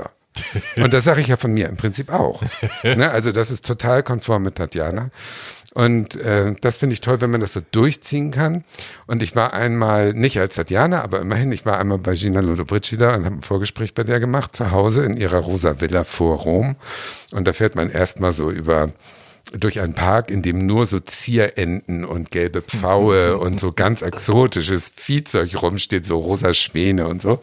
Und dann kommt diese rosa Villa, die so im Sonnenlicht mit den Pinen, Pinien, also typisch italienisch, Zypressen Ja. oder was da so rumsteht. Also es sieht aus wie eine Filmkulisse und du kommst dann rein, dann macht so eine kleine Hau- Haushälterin auf und du kommst rein in ein Foyer, ähm, dunkel. Also du kommst aus dem italienischen Sonnenlicht in eine völlig dunkle, riesigen Raum und du ahnst so eine riesen Showtreppe, die so nach oben geht. Und ein riesen Lüster, ein, ein, ein riesen Kronleuchter. Aber es ist stockdunkel und feucht Ew. und ungelüftet. Ew. Und du merkst, hier wurde nie das Fenster aufgemacht seit 100 Jahren Ja. in dieser riesigen Villa. Und sagen wir mal, es ist halb drei und du bist um drei verabredet. So. Also um fünf sitzt du da immer noch und Inzwischen aus Langeweile habe ich die ganzen äh, Sachen, die im Wohnzimmer rumstanden, einmal in der Hand gehabt und habe gesehen, dass überall da unter eine Nummer war. Also ich gehe davon aus, die Geliehen. waren alle entweder schon verkauft oder geliehen. Also da war nichts, nichts mehr ohne Nummer. Und dann kam sie runter in so einem türkisen Walle-Walle-Negligé und das war, da war sie auch so Mitte 70, würde ich sagen. Also dreiviertel nackt.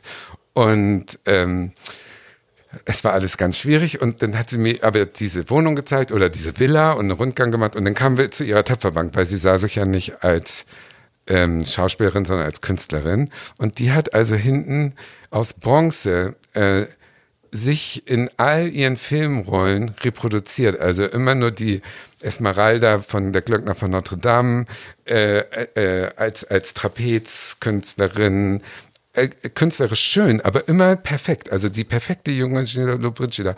Und das heißt also, die alte, verwelkte, sterbende in ihrem dunklen Haus ohne Licht und Feucht steht also Tag und Nacht da und macht sich Reproduktion ihrer selbst, wie sie mal aussah. Stell dir das mal vor. I feel very das fand attacked. ich so traurig. Also das tat mir so weh, weil ich dachte, das ist unsere Zukunft. Denn lieber so wie Mae West, ein bisschen dumm höchstwahrscheinlich in ihrer Beharrlichkeit, aber oder oder was soll ich sagen, dumm. Also die hat sich nicht drum gekümmert, ob sie eine Lachfigur war oder nicht. Die stand drüber.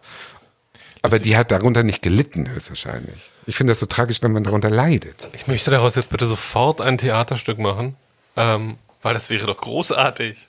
Das schimmlige Haus? Nein, nicht das schimmlige Haus, aber stell dir doch mal vor, und Ja. zum Schluss wird die Figur, die Tatjana äh, ist, entkommt entweder irgendwie gerade noch so ihrer Umwandlung zu einer, Eine Kupferstatue. Einer, zu einer Kupferstatue Ja. oder wird in eine Kupferstatue Ja, genau, verwandelt. das waren alles Leichen, die sie da ver verplastert hat. Das kann auch sein. Schönere junge Frauen wurden alle verbronziert als Statue. Ich will kurz noch eine, ein, ein Fun Fact zu Mae West äh, sagen. Einer der von mir geschätztesten äh, Drag-Performer so der späten 70er und frühen 80er, Craig Russell. Ähm, das war ja eine Kunst für sich, die es heute nicht mehr gibt. Das waren Künstler, die eben mit einem, also ja, mit einem Repertoire von, weiß ich nicht, 20 Diven getourt sind, die sie hinter einem Paravent auf der Bühne vor ausverkauftem Haus, ausverkauftem Haus dann einfach nur schnell gewechselt haben. Also sie haben schnell das Kleid gewechselt, die Perücke gewechselt und kamen dann als Barbara Streisand raus und dann als Mae West und dann als Bette Davis. Aber und dann als in. Character. In Perfekt. Character. Und Ja. Craig Russell hat eben dazu auch noch gesungen, hat eine tolle Singstimme. Und der war Mae Wests Assistant, also Live-In Assistant. Der hat zwei Jahre bei ihr im Keller gewohnt oder im Dachboden, I don't know, und war ihr Personal Assistant. Und, Fritzel. und äh, das Ganze endete, als sie dann irgendwann in ihr Schlafzimmer kam und er ihre, ihre Monster Lashes, die sie ja immer, das war ihr Trademark, äh, aufgeklebt hat und vor dem Spiegel rumgetanzt hat. Und dann hat sie ihm gesagt, okay, bye, girl. Too close.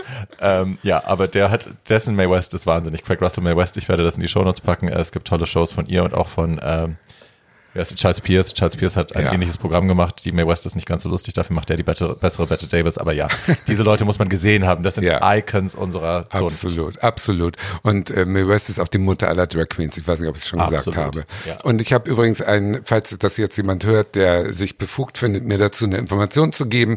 Ich hatte den Bildband auch eines ihrer Angestellten. Das gab so ein riesen Bildband. Der kostet inzwischen auf Amazon, glaube ich, 800 Dollar. Ja, ich habe ihn verliehen. Ich weiß nicht mehr an wen. Also wer immer diesen Bildband hat, her damit. Ich will ihn wieder haben. Larry Lee, Dankeschön. oder? Äh, keine Ahnung, wie der hieß, aber es war so ein riesen äh, Hardcover-Ding. Und es gibt's nicht mehr zu kaufen. Schade. Ich drehe mir mal wieder das Mikro ähm, und rede jetzt nicht über Schauspielerinnen oder Sängerinnen oder Affenforscherinnen, sondern ich glaube das erste Mal, seit wir diesen Podcast machen, über eine Schriftstellerin. Ich glaube, ich weiß es nicht mehr genau, aber die Schriftstellerin, über die ich jetzt rede, weil ich sie sehr bewundere, ist das falsche Wort, aber Madame ist inzwischen ein Möbelstück in meiner Seele und fühlt sich da sehr wohl und wir sind äh, sehr gut miteinander befreundet, obwohl wir uns nicht kennen. Ähm, und diese Person ist Elizabeth Gilbert, weil Elizabeth Gilbert ähm, ist eine fantastische Schriftstellerin, deren bekanntestes Buch leider nicht ihr bestes ist. Dieses Buch heißt Eat, Pray, Love ähm, und ist ein wie ich immer freundlich sage, äh, eine feministische Autobiografie und außerdem, wenn man mal so richtig wissen will, wie sich verjammertes White Privilege anhört, dann kann man E. Pray Love lesen. Äh, äh, ähm, also Eat, Pray, Love erschien inzwischen vor, glaube vor, vor 14 Jahren und war binnen weniger Monate ähm, ein internationaler und äh, weltweiter Bestseller, hat sich inzwischen über 20 Millionen Mal verkauft. Also erzählt die Geschichte davon, wie eine unreife Frau Anfang 30 äh, für ein Jahr um den Planeten reist, nämlich erst nach Italien, dann nach Indien und dann nach Indonesien, nach Bali äh, und dort nicht nur die Liebe, sondern auch zu sich selbst findet. Ähm, Frau Gilbert hat mit diesem Buch eine Phase ihrer Karriere abgeschlossen, in der sie lange als Journalistin und Buchautorin eigentlich ihre gesamten Zwanziger über nichts weiter gemacht hat, als über Männer zu schreiben, weil sie dachte, sie würde sie dann verstehen. Frau Gilbert war für einen wunderbaren Text, den sie damals für die JQ produziert hat, auch mal eine Woche lang in, äh, in New York als Mann unterwegs. Ganz einfach, weil sie wissen wollte, wie das ist und wie sich Leute dann verhalten. Ähm, hat ein fantastisches Sachbuch über äh, der Titel ist The Last American Man oder auf gut Deutsch Der letzte amerikanische Mann und erzählt die Geschichte eines ähm, Naturwildlings, der irgendwie seit er 17 ist in den amerikanischen Wäldern lebt und äh, so eine Art Kult da gegründet hat äh, und den Planeten retten will. Äh, und den sie aber als das, was er er- erzählt, was er ist, ne, nämlich als so eine Mess messiahafte Gestalt, die aber auch ein kompletter Despot und äh, ein schlimmer Finger ist. Ähm, das, was sie nach Eat, Pray, Love gemacht hat, äh, beschreibt sie oder hat sie, nachdem sie ihr nächstes Buch veröffentlicht hat, das auf Deutsch den völlig debilen Titel hat. Das Wesen aller Dinge und der Liebe. Ähm, auf Englisch sehr viel schöner, The Signature of All Things. Ähm, und ähm, das ein queeres Meisterwerk ist. Weil ähm, erstmal ist es ein, ein, ein Birth-to-Death-Novel, das heißt, sie schreibt eine weibliche Figur, deren, mit deren Geburt der ähm, Roman im ersten Satz beginnt und die auf der letzten Seite stirbt. Ähm, und die eine Naturforscherin ist, die parallel, deren Leben parallel mit Darwin inszeniert wird und die bis zu ihrem 53. Geburtstag eine Jungfrau bleibt und das eigentlich auch Zeit ihres Lebens. Allerdings ähm, ein wild masturbatorisches Liebesleben hat ähm, in, und die das Kind des reichsten Mannes des im damaligen Amerika ist. Egal. Ähm, dieses Buch kann man sowohl auf Deutsch wie auch auf Englisch sehr, sehr gut lesen und es ist ein queeres Meisterwerk, weil sie all das tut, was man in Büchern eigentlich nicht tun soll, nämlich ähm, Frauen, die dem offensichtlich äh, ihrer Äußerlichkeit nach äh, nicht gedacht sind, irgendwie eine geheime, aber riesige Sexualität zuordnen, äh, über Sklaverei auf eine Art und Weise schreiben, wie das nur Frauen können, weil wir haben diese sehr vergeistigte Person, die eine Adoptivschwester hat, die wunder, wunder, wunder, wunder, wunderschön ist und die sie mit acht so beschreibt, dass sie mit acht schon von ihrem Vater weggeschlossen werden musste, weil sie da schon in Gefahr war, dass alle Männer eigentlich bestimmte Dinge mit ihr tun wollten, die man mit Kindern nicht tun sollte. Äh, und diese Schwester wird nachher der große Widerspruch in dem Buch. Die ist nämlich der Moment in der Evolutionsgeschichte, der nicht nur Elizabeth Gilbert und ihrer Hauptfigur, sondern der gesamten wissenschaftlichen Welt unverständlich ist. Diese Frau wird, diese Schwester wird nämlich das Symbol für Altruismus und für Altruismus gibt es keine biologische Begründung, weil wenn Darwin recht hatte und wir alle nur auf dem Planeten sind, um uns gegenseitig fertig zu machen und zu gewinnen äh, und die geilste Spezies am Schluss gewinnt, ist Altruismus ein Widerspruch. Es gibt keinen Grund dafür, warum Menschen Tiger retten sollten. Eigentlich sollten wir alle ein Interesse daran haben, dass es keine Tiger mehr gibt, weil die uns dann nicht mehr auffressen können. Ähm, das ist aber nicht das, was Menschen tun und das ist das, woran Evolutionsbiologen gerade so ein bisschen verzweifeln, weil es für dieses altruistische Moment nicht nur in der menschlichen, sondern auch in vielen tierischen Naturen, die sich sehr liebevoll um andere Wesen kümmern, äh, keine Begründung gibt. Hochinteressantes Buch. Äh, das, was Frau Gilbert dann gemacht hat, ist, dass sie eine riesige Facebook-Gemeinde aufgegründet äh, gegründet hat. Ihr Facebook-Profil hat inzwischen 2,3 Millionen Follower. Äh, und Frau Gilbert ist ein riesiger internationaler Star äh, die sich im Moment vor allem um eines kümmert, nämlich darum, äh, die Black Lives Matter Debatte vorbei zu, äh, voranzubringen, weil sie ihre gesamte äh, so Social Media Präsenz, aber auch ihre gesamte nicht zu verachtende mediale Präsenz dazu nutzt, ihre jeweiligen Profile anderen Leuten zur Verfügung zu stellen äh, und äh, irgendwie Share Your Visibility zu machen. Ähm, und das tut sie, weil sie nicht nur eine Feministin ist, die begriffen hat, dass Eat, Pray, Love ein Buch über White Privilege ist, sondern äh, weil sie sich in den letzten 14 Jahren auch intellektuell einfach sehr, sehr, sehr, sehr, sehr, sehr weiterentwickelt hat. Ihr letztes Buch ist ein großes, lustiges, feministisches Meisterwerk über Showgirls in New York, die sich die ganze Zeit durch die Gegend ficken. Sie hat dieses Buch geschrieben, weil sie ein Buch über Frauen schreiben wollte, die viel ficken und am Ende nicht sterben, wie sie selber sagt. Also so die Antithese zu Anna Karenina zum ja. Beispiel. Ähm, dieses Buch ist in Deutschland, heißt in Deutschland auch City of Girls, äh, ist vor, ich glaube, sechs Wochen erschienen und ist ein ein großes, großes Lesevergnügen, wer noch kein Sommerbuch hat. Äh, damit seid ihr sehr, sehr gut aufgehoben. Es gibt auch herrliche. Also erstmal kauft ihr Tragisch aber geil 2.0 und danach dieses Buch. Ja, ihr könnt beide Bücher hintereinander lesen, das entspricht sich auch ungefähr. Das ist sehr schön. Barbie könnte in City of Girls auch gut vorkommen. ähm, und äh, City of Girls hat wahnsinnig wieder äh, queere Hauptfiguren, äh, ein unfassbar anrührendes lesbisches Paar ist auch der Mittelpunkt dieser Geschichte. Äh, aber es wird auch viel gevögelt und viel Spaß gehabt. Und ähm, das, was Frau Gilbert außerdem noch macht, ist sich um die künstlerische Tätigkeit anderer Menschen kümmern. Sie hat ein Buch geschrieben, das heißt Big Magic und ist die Anleitung dafür, wie man, ohne ständig über Geld nachdenken zu müssen oder darum, ob man mit bestimmten Sachen Erfolg hat oder nicht, sein inneres Kind anschmeißt äh, und ihm einen Buddelkasten baut. Also auch wieder über White Privilege. Nee, es geht nicht um White Privilege, sondern äh, das, worum sie, äh, das, äh, worum sich äh, Big Magic dreht, ist darum, dass sie sagt, nicht nur hat jeder eine Geschichte zu erzählen, sondern wirklich jeder auf diesem Planeten ist ein Künstler. Das, was wir mit unseren Künstlern falsch machen, ist, dass wir, dass wir sie immer fragen, was soll das? Darum geht es mir nicht, sondern sie sagt, das, was mich interessiert, ist das, was jeder von uns künstlerisch ausdrücken kann. Mich interessiert nicht die Qualität, mich interessiert nicht, ob, ob man damit Geld verdienen kann, sondern mich interessiert, was ist in diesem Menschen und was will da raus. Okay. Ähm, und äh, sie sagt irgendwie, um Künstler zu sein, muss man damit kein Geld verdienen. Um Künstler zu sein, muss man damit nicht berühmt werden. Um Künstler zu sein, muss nicht mal gut sein, was man da produziert, sondern Kunst ist einfach ein selbstverständlicher Bestandteil.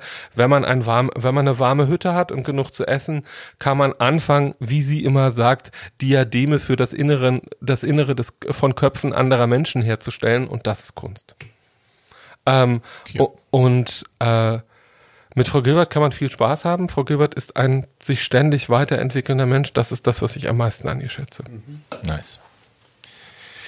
Ja, äh, so, schön. man das Ganze erschlagen. So viele Tipps. Ja. Ich habe, äh, meine nächste Dame ist ähm, ein bisschen die, also sie wird oft verglichen mit äh, Phoebe Waller-Bridge. Ähm, die Rede ist von Michaela Cole, äh, die vielen von euch vielleicht bekannt ist, weil äh, sie die Hauptperson ist. Sie hat das Buch auch geschrieben und die Hauptrolle gespielt wieder äh, bei Chewing Gum. Das ist eine Netflix-Serie. Es gab zwei Staffeln, ähm, die so ein bisschen das Leben einer, einer schwarzen, nicht besonders hübschen Frau zeigt, die äh, in, unter ärmlichen Verhältnissen und in einer streng, ultra streng, ultra religiösen Familie aufwächst und äh, quasi ihr Jungfrauendasein beenden will und ihre Sexualität entdeckt und Dating entdeckt und so und dann un, eigentlich ohne es zu wollen äh, Drug Mule wird und äh, sich durch verschiedene Betten auch schläft dann. Ähm, eine sehr, sehr lustige Serie, die auch, wie Phoebe Waller-Bridge, allerdings ein bisschen früher auch diese vierte Wand äh, missachtet und immer wieder auch in die Kamera spricht. Allein deswegen werden die beiden oft verglichen, aber eben auch, weil die, die der Hergang ein wenig ähnlich ist. Äh, Michaela Cole wurde 87 in London geboren. Ähm, war tatsächlich das einzige schwarze Kind in ihrer Schule, was auch eine funny Experience sein muss, eine wunderschöne leichte Kindheit. Ähm, und ist dann tatsächlich mit 18, ich glaube aus eigenem Antrieb, äh, zölibatäre pentekostale Christin geworden. Also auch sehr radikal, hat es ihrem Umfeld auch sehr schwer gemacht. Hat, wie sie selber sagt, alle ihre Freunde verloren, weil sie plötzlich very judgmental war. Warum nur? I don't know. Christentum ist doch die Religion der Liebe. Ja. Ähm, und hat dann aber in ihrer Isolation quasi, in ihrer selbst geschaffenen Isolation, weil alle ihre Freunde nichts mehr mit ihr zu tun haben wollten, ähm, und durch ihre Liebe zu Jesus, äh, weil sie das in Worte packen wollte, hat sie irgendwie den Weg zur Poesie gefunden, hat angefangen zu schreiben und wollte eben besser werden im Schreiben über ihre Liebe zu Jesus und äh, hat sich dann eben Schule gesucht und äh, ist durch immer weiterführende Studiengänge und Unterstützung von äh, Professoren dann auch, die ihr Talent gesehen haben, ähm, also ja, hat sich immer weiter fortgebildet und hat dann tatsächlich schlussendlich ihre Religion auch wieder abgelegt, weil sie gemerkt hat, dass das äh, ja vielleicht doch ein Ventil war für irgendwas anderes. Ähm, und hat dann als Abschlussarbeit tatsächlich von ihrem Studium ähm, ein Stück geschrieben, das nannte sich Chewing Gum Dreams. Und das ist das Grundding auch. Also sie hat es auch selber aufgeführt, hat selber die Hauptrolle gespielt in diesem Stück. Und das ist quasi das Grundgerüst gewesen für Chewing Gum später. Ähm, das kam dann 2015 ins Fernsehen, gleich zu Netflix, zwei Staffeln. Und äh, was man, was ich an Michaela Cole sehr schätze, ist, dass sie keine von den Frauen ist, die sich erstmal schlecht behandeln lassen und dann spät, Jahre später vielleicht drüber sprechen, sondern sie hat immer gleich ihren Mund aufgemacht und hat gesagt, nö, das ist, das war scheiße, das war scheiße. Sie durfte, so durfte sie zum Beispiel bei der Netflix-Geschichte nicht Executive Producerin werden, obwohl sie die Bücher geschrieben hat und selbst gespielt hat und sogar den Titelsong gesungen hat und auch noch andere Musik dabei gesteuert hat selber. Ähm, und schlug dann auch später, hat dann einen weiteren Millionendeal mit Netflix ausgeschlagen, weil sie gesagt hat, nö, das äh, schlechte Erfahrung mache ich nicht mehr. Ähm, und sie ist im Schreibprozess für die zweite Staffel von Chewing Gum, ist auch dann auch nicht verlängert worden, die Serie, wurde eingestellt, äh, ist sie sexuell missbraucht worden. Also hat, ähm, hat geschrieben abends und ist dann ausgegangen und hatte dann einen Filmriss, äh, kam am nächsten Tag zu sich und ja, wusste nichts mehr. Und ähm, das hat sie 2018 bekannt gegeben bei einer Pressekonferenz auch. Und daraus entwickelte sich dann oder hatte sich wahrscheinlich im Vorfeld schon entwickelt, aber es wurde dann eben gut getimed, Äh, ihre neue Serie, die äh, seit dem, ich glaube, 6. Juli, Juni, something like that, äh, auf HBO und auf BBC One, meine ich, läuft, die heißt I May Destroy You. Und da geht's äh, auch, sie wieder schreibt alle Bücher, sie spielt die Hauptrolle und es geht autobiografisch angelehnt an das, was ihr passiert ist, eben um eine Frau, der genau das passiert ist. Die geht abends aus, ähm, kriegt K.O.-Tropfen, wacht am nächsten Tag auf, kann sich an nichts erinnern und findet dann erst durch die also ne, sie hat dann irgendwie eine Macke am Kopf und wundert sich, wo kommt eigentlich diese Macke her? Ich kann mich nicht erinnern. Und dann wird sie gefragt, wo sie danach und danach hingegangen ist und sie weiß es auch nicht mehr. Und bruchstückhaft kommt diese Erinnerung zurück und sie ähm, verbringt dann eben ihre Zeit damit, das zu rekonstruieren. Ähm, ich habe die Serie noch nicht gesehen. Ich ge gebe mir momentan Mühe, nichts illegal zu streamen, sondern alles zu kaufen und ich kann es noch nicht kaufen. Ähm, deswegen habe ich es noch nicht gesehen. Ich habe nur Ausschnitte gesehen, aber die haben mich schon sehr beeindruckt und die Kritiken, die ich gelesen habe, haben mich sehr beeindruckt äh, bin ja auch Sexual Assault äh, Survivor quasi und es ist immer wieder schön, auch Serien zu sehen, die sich damit aus einer neuen Sicht, aus einer millennialen Sicht auch auseinandersetzen und die auch die Frage, was ist Consent eigentlich, wie viel und wann setzt das ein, das hat man eingewilligt, hat man nicht eingewilligt. Ähm, ja, finde ich immer wieder spannend und es gibt auch eine queere Hauptperson, einen wunderschönen schwarzen Mann, ihr bester Freund, ein schwarzer Tänzer, ähm, der, glaube ich, uns auch großen Spaß machen wird. So. Ich habe schon Teile davon gesehen. Ich sage jetzt nicht auf welchen Wegen. ähm, äh, und es ist genauso gut und beeindruckend, wie du glaubst, dass es Yay. sein würde. Ähm, es ist auch harter Stoff.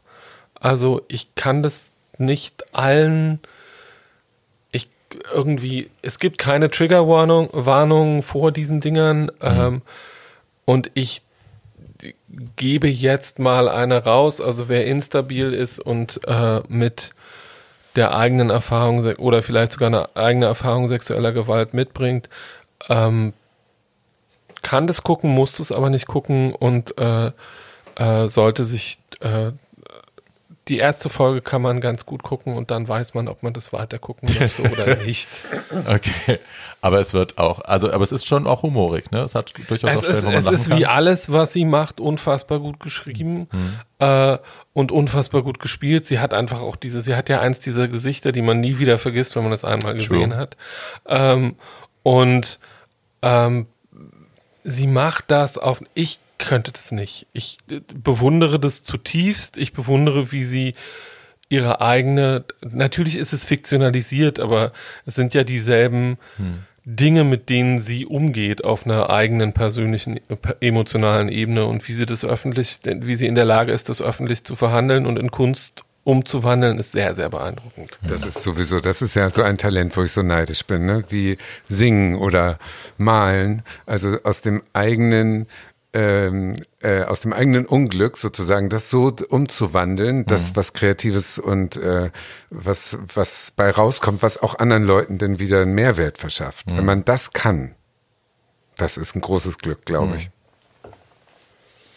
Ja. ja, tragisch aber geil 2.0 kann man kaufen auf meiner Website.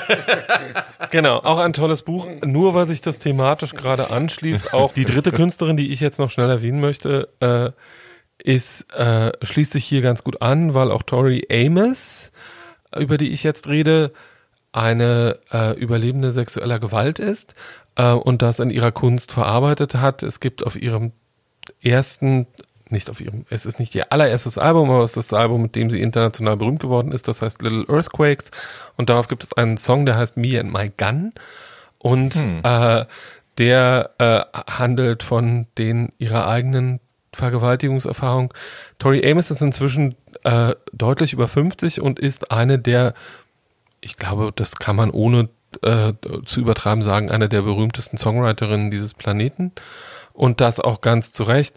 Tori Amos ist Ende der 80er, Anfang der 90er berühmt geworden, erst mit Little Earthquakes, dann Under the Pink, galt immer so ein bisschen als die große Feministin unter den Singer-Songwriterinnen der 90er Jahre, war das aber, glaube ich, gar nicht unbedingt, sondern sie war einfach Tori ist die ein, Tori ist die einzige Frau, von der ich mir überhaupt nicht vorstellen kann, dass sie irgendwas anderes ist als eine Frau. Tori ist ein hat alles Gute, was man weiblichen Wesen so zuordnen kann, von Sensibilität über hochgradige Intelligenz bis zu unfassbarem Talent und äh, zumindest in meinen Augen sowas ähnliches wie eine magische Schönheit, weil ähm, die ist einfach, also Tori Amos ist ein Piano-Wunderkind gewesen und wollte aber äh, nicht am Piano und mit klassischer Musik groß werden, sondern als Singer-Songwriterin berühmt werden und kam aus einer tief religiösen Familie, was dazu führte, dass ihr Vater, der Priester war, oder Pfarrer vielmehr, nicht Priester, äh, sie mit 15 ähm, in schwulen Bars begleitet hat, weil das die einzigen Orte waren, an denen er ganz sicher war, dass ihr von Männern kein Leid angetan werden würde. Und Frau Amos hat zwei oder drei Jahre in Washington in äh, schwulen Bars erste Auftritte absolviert und ist dabei von äh, Angestellten von Plattenfirmen entdeckt worden, hat ein erstes sehr merkwürdiges und sehr schlecht verkauftes Album produziert, das I, Moment, ich muss das jetzt nachgucken, weil dieser Titel so merkwürdig ist. Dieses Album heißt Tata, tata, tata, tata, wir scrollen. Ich kannt Tori Reed. Ähm, und hat sich, äh, wie auf ihrer eigenen äh, Page nachzuverlesen ist, über 7000 Mal verkauft. Äh, was für eine internationale Produktion wirklich ein völliger Griff ins Klo ist. Ähm, deswegen hat sie dann die Plattenfirma gewechselt, hat selber angefangen, ihre eigenen Sachen zu produzieren. Ähm, und äh, äh, enge Lederhosen ausgezogen und ähm, sondern ist dann äh, für die nächsten 20 Jahre immer mit zwei Bösendorfer Pianos aufs äh, auf Tour gegangen, die sie auf der Bühne gerne nicht nur abwechselnd, sondern gleichzeitig gespielt hat. Ähm, und wer Tori mal live gesehen hat, weiß, dass Wer mal was wirklich Geiles sehen will, googelt bitte einfach Tori Amos und Cover, weil Madame macht am Ende ihrer Konzerte immer die gleiche Sache, nämlich sie covert zwei Songs, die ja aus dem Publikum zugerufen werden. Und was dabei herauskommt, sind Piano-Versionen von Depeche Mode, ACDC ähm, oder Klassiker wie I Wanna Be Loved by You, die sie dann alle kurz mal vor sich hin improvisiert und dann singt. Äh, und das ist wirklich großes Kino und große Kunst, wie vieles andere, was Tori Amos gemacht hat. Wer Tori Amos nicht kennt, unbedingt googeln und entdecken. Äh, ich werde mit großer Freude auf dem Soundtrack zu dieser Folge mehrere Songs von Tori Amos unterbringen. Ähm, ich habe noch als dritte Ikone für mich sozusagen ja, man kann es kaum erklären. Jemanden, der sie nicht kannte. Regine Hildebrand ist oh. eine Politikerin gewesen, die auch schon seit 20 Jahren tot ist, mit 60 an Brustkrebs gestorben. Sie ist eine Ur-Ostberlinerin, die äh, unter Stolpe, glaube ich, Ministerin für äh, Soziales und Arbeit wurde in Brandenburg nach der Wende.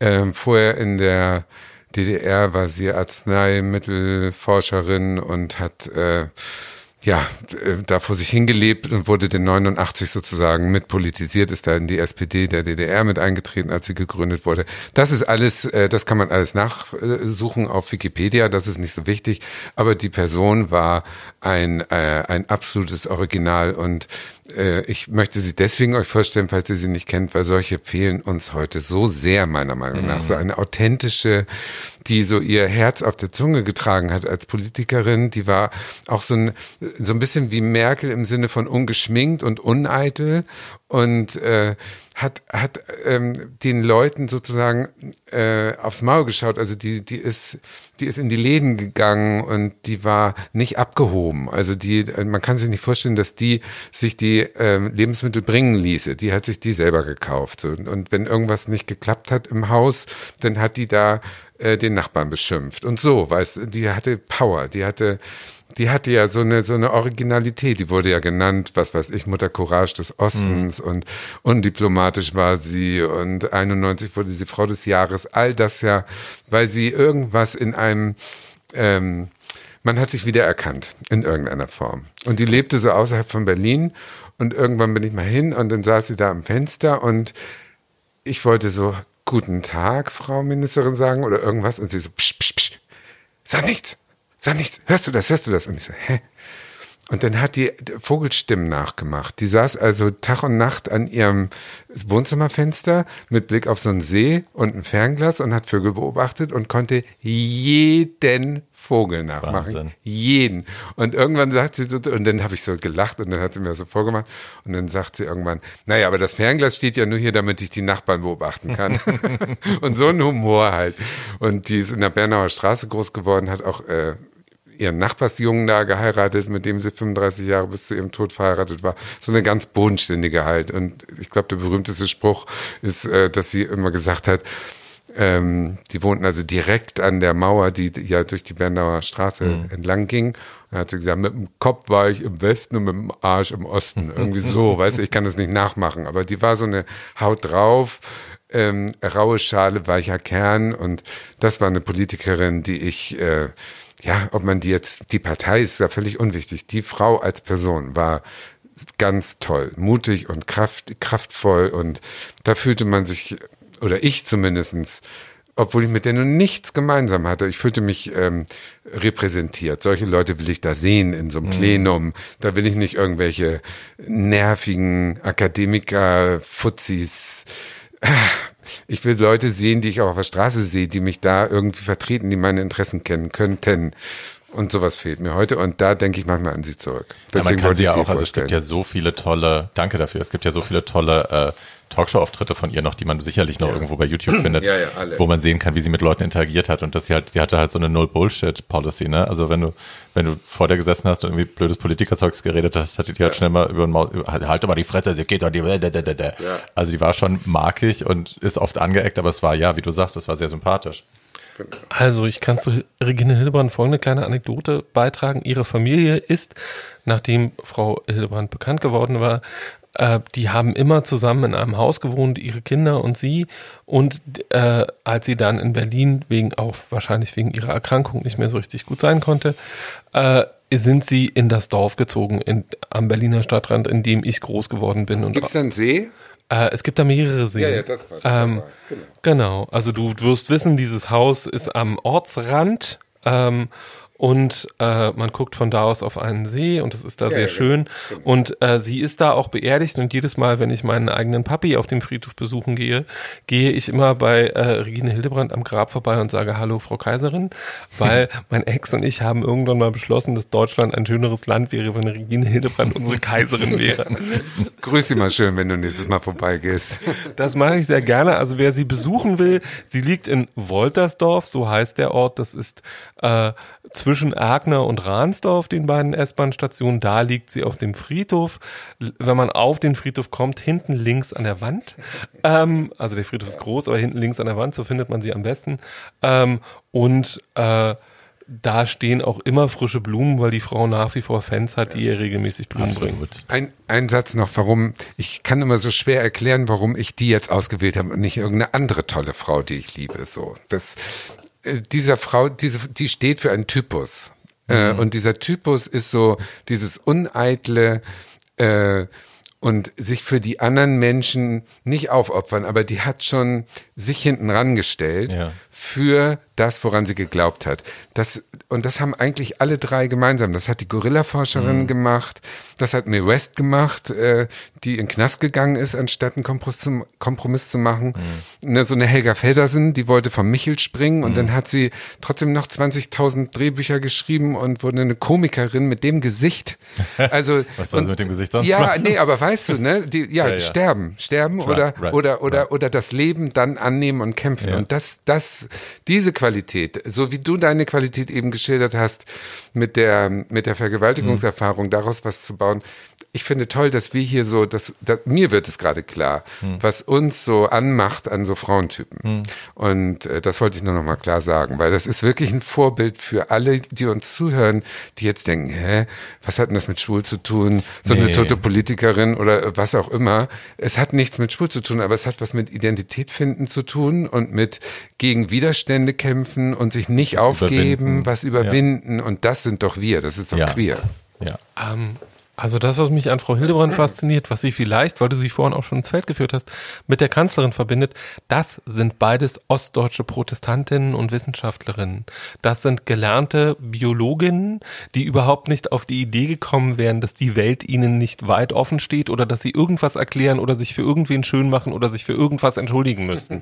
ähm, und die einfach mit, also irgendwie so uneinverstanden, wie ich oft mit äh, Frau Merkels Politik bin, aber auf einer menschlichen Ebene kann ich all das, was sie tut, nachvollziehen und dieses äh, dass sie sich von Herrn Walz und ich weiß nicht, wer die Klamotte designt hat, aber dass ein Kostüm hat schneidern lassen, dass sie innerhalb von 30 Sekunden an und wieder ablegen kann, hm. äh, hat einfach was damit zu tun, dass der Osten war ein schwieriges Land, aber der Osten war auch ein Land, in dem 95 Prozent aller Frauen gearbeitet haben und wirtschaftlich unabhängig waren. Mhm. Das heißt, das Verhältnis zwischen Männern und Frauen im Osten war sehr unökonomisch geprägt und nicht da, und äh, von sehr viel weniger Abhängigkeiten, was bei vielen Frauen zu einem sehr viel größeren Selbstbewusstsein geführt hat. Gut, hat nicht immer was mit Ost-West zu tun. Kennt ihr diesen Ausschnitt mit ähm, Eartha Kitt, die so ein schwarz-weiß-Ding, ja. was bei, bei YouTube hoch und runter läuft oder bei Facebook? Compromise for what? Ja, genau. Ja. Wie, ich soll mich anpassen für einen Kerl und dann lacht die sich ja. tot und der Interviewer so, äh, ja, äh, ich hätte jetzt gedacht und sie so, hä, wofür, warum, ich, nie. Ja. Und das ist das. das ist es gibt ein, also wie gesagt, ich bin auch kein Merkel-Fan, aber es gibt einen Auftritt damals von ihr, in einer, da war sie in einer Talkshow geladen und das war gerade vor der Wahl, also bevor sie Bundeskanzlerin wurde, das erste Mal. Ähm, und Thema war immer wieder, auch vor allem der Gegenseite war eben immer wieder ihr Aussehen und ihre Mundwinkel und wie sie aussieht. Und das wurde auch in dieser Talkrunde wieder angesprochen. Und dann sitzt Frau Merkel da und schaut diesen Mann relativ kühl und amüsiert an und sagt, wissen Sie, wenn ich ein Mann wäre, würden wir hier über meine Inhalte sprechen, über meine politischen Standpunkte. Anstattdessen, weil ich eine Frau bin, muss ich mich hier dafür rechtfertigen, dass ich aussehe, wie ich aussehe. Wenn Sie nicht sehen, dass das sexistisch ist und mich, dass ich als Frau hier nicht wahrgenommen werde, ähm, dann komme ich nochmal rein. So, und dann war kurz so Stille im Studio und dann natürlich alle frenetisch applaudiert und dem Talkshow-Host war es peinlich. Aber ja, äh, genau, man kann von der Frau halten, was man will, aber bitch please. Ja. So. Absolut. Und auch ein, das Erfolg, das, äh, ich glaube, das bekannteste Zitat von Regina Hildebrand an dieser Stelle. Ich reagiere, äh, ich koaliere mit den Arschlöchern von der CDU nicht. ja, also. das war auch sehr schön. Das stimmt. Ja, die hat tolle Sprüche gehabt. Ja. Also Zitate kann man alle nachgoogeln. Ja. Ähm, ja, ihr Lieben, meine letzte Dame ist, äh, ich will ihr nicht die Ehre erweisen, sie groß vorzustellen. Das muss man vielleicht auch nicht. Ich möchte tatsächlich eher darüber reden. Das ist das, worüber Tatjana vorhin auch schon gesprochen hat. Ähm, ne, diese Schnittmenge zwischen einerseits ist man ein großer Fan und liebt sie sehr und liebt ihr Werk und andererseits passieren dann plötzlich Dinge oder sie äußert sich plötzlich und gibt einen Teil von sich preis, den man vorher nicht kannte und man denkt sich plötzlich, fucking hell, ähm, wer bist du eigentlich und ich kann dich nicht mehr unterstützen. Die Rede ist natürlich von J.K. Rowling. Äh, ich habe es heute mit den Engländerinnen, merke ich. Ähm, die Autorin, die Harry Potter geschaffen hat, dieses ganze äh, Universum, in das ich mich als dann schon erwachsener Mensch äh, verliebt habe und reingelesen habe und in dem ich bis, bis, heute immer noch sehr gerne aufhalte. Ich bin also immer schon Fantasy-Fan gewesen. Ähm, immer schon, ja. Äh, ja. Und das war für mich eine Welt, die ich wahnsinnig geliebt habe. Und ich habe jedes Jahr auf das neue Buch gewartet, bis es endlich kam und ich habe es verschlungen ja, in wenigen Tagen und ähm, habe auf jeden Film dann gewartet und habe auch den Erstlingsfilmen bis zum dritten, glaube ich, verziehen, dass sie so schlecht waren. Die Chris Columbus-Geschichten und so, das war furchtbar. Ähm, und habe sie dann, als sie dann später ihre Stimme quasi gefunden hatte auf Twitter und äh, dann da auch sehr aktiv wurde, politisch sehr aktiv wurde, sich immer politischer geäußert hat, habe ich sie gefeiert, wie sie Trump auseinandergenommen hat, wie sie Milo auseinandergenommen hat, diese ganzen kleinen Pisser, ähm, die an dieser großen intellektuellen Frau sich die Zähne ausgebissen haben und sie hat die quasi so mit einem, also mit einem abschätzig, abschätzigen Handkantenschlag von der Seite aus vernichtet. Ich habe sie gefeiert und geliebt. Und dann kamen die ersten Momente, wo sie Tweets geliked hat, die aus einer bestimmten Ecke kamen. Jetzt ist die Katze auf den Tisch gesprungen, du dickes Monster. Ja, du weißt, du sollst hier nicht sein. Mhm. Komm mal hier runter. Ach, Dicky. Genau, sonst, sonst kaut er nämlich wieder an Kabeln. Ähm, dann fing sie an, Tweets zu liken, die von äh, transfeindlichen radikalen Feministinnen verfasst worden sind Und da wurden schon viele Leute hellhörig und sie hat sich dann über ihren Publicist rausreden lassen. Nein, sie hätte nur das Old Women Syndrome, dass man quasi aus Versehen ähm, Dinge liked, äh, weil man die Finger nicht mehr unter Kontrolle hat und so.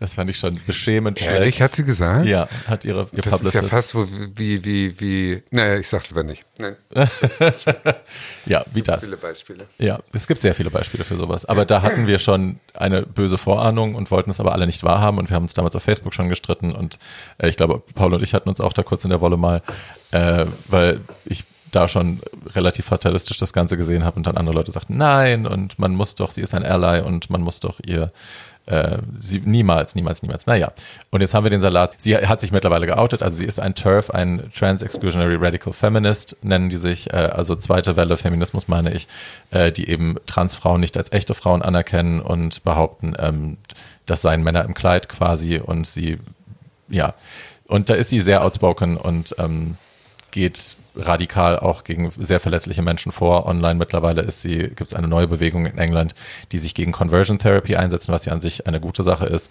Allerdings beziehen sie das darauf, dass junge Menschen heute quasi durch die Medien verwirrt sind und deswegen äh, meinen, sie sind trans und dann Hormone kriegen und das nennen sie Conversion Therapy und dagegen setzt sie sich ein mit all ihrem Geld und all ihrem Einfluss.